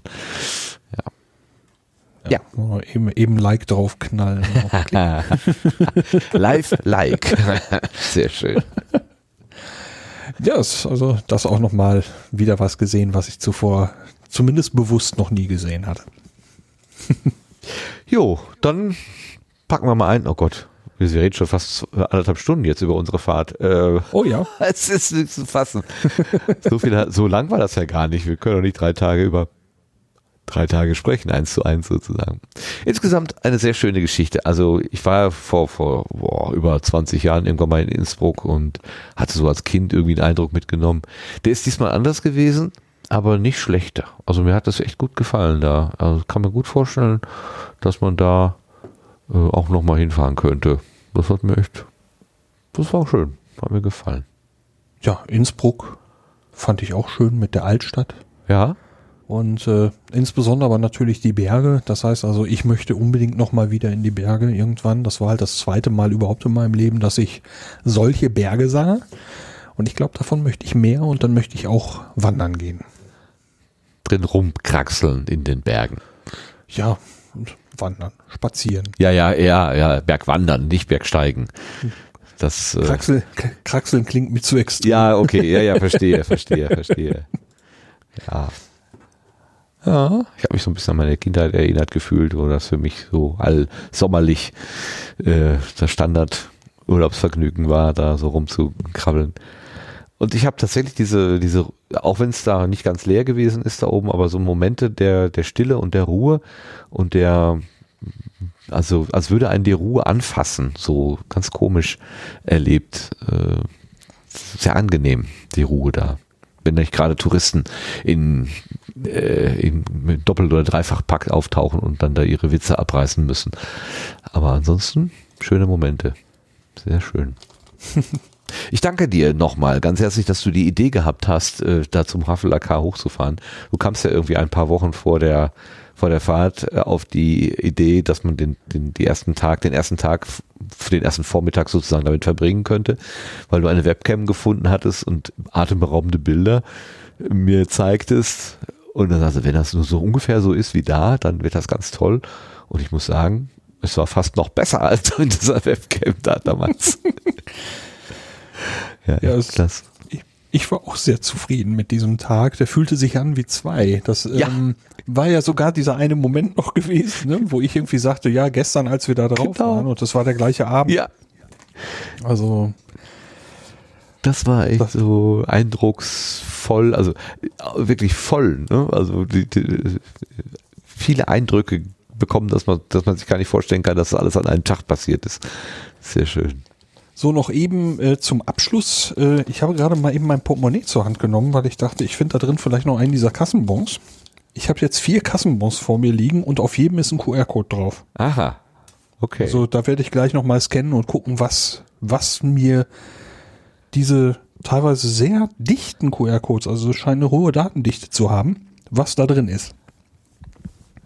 wie, wie, aber das, das ist doch wahrscheinlich kodiert, dann, dann muss es doch irgendwie äh, andersrum. Gibt es einen QR-Code-Standard? Kannst du das mit jeder beliebigen Also der? QR der QR-Code selber ist erstmal ein Standard. Ja, gut, aber dann, dann kommt am Ende eine lange Buchstaben-Zahlen-Kombination auf deinem Bildschirm. Da, da hast du doch nichts davon. Das musst du doch irgendwo mit. Ja, es, es gibt dann eben, ver- eben verschiedene, ja, wie soll ich das sagen, Spezifikationen, was für Inhalte man transportieren kann. Das eine ist zum Beispiel, dass du sagst, ich möchte einen reinen Text haben oder eben eine URL. Das ist so ganz grob vergleichbar so mit diesem MIME-Type, den dein Internetbrowser kennt, äh, dass er zum Beispiel sagt, jetzt kommt ein Bild, jetzt kommt ein Text, jetzt kommt HTML-Text. Ähm, was hier jetzt drin ist in diesen Codes, ich habe keine Ahnung, aber ich werde mir den Spaß gleich noch machen und dann lasse ich es dich wissen. Okay. Wunderbar. So machen wir das. Ja, dann beenden wir hier unseren kleinen äh, Rückblick auf Innsbruck 2017, beziehungsweise die, die, die touristisch, den touristischen Anteil vom Ganzohr 2000, wo uns die Melanie nach, zur, zur äh, Universität nach Innsbruck geladen hat und wir dann auch dort eben tagen konnten, aber wir haben im Vorfeld und drumherum eben noch ein bisschen was mehr erlebt und davon hatten wir gerade berichtet. Ich sag mal Dankeschön fürs Zuhören, liebe Hörerinnen und Hörer. Und Dankeschön für, an dich, Lars, nochmal, also für die Idee und auch fürs Erzählen jetzt. Und äh, ich find's immer klasse, mit dir zu reisen. Das macht ganz großen Spaß. Das kann ich nur so zurückgeben. Danke auch. Also, tschüss zusammen. Tschüss.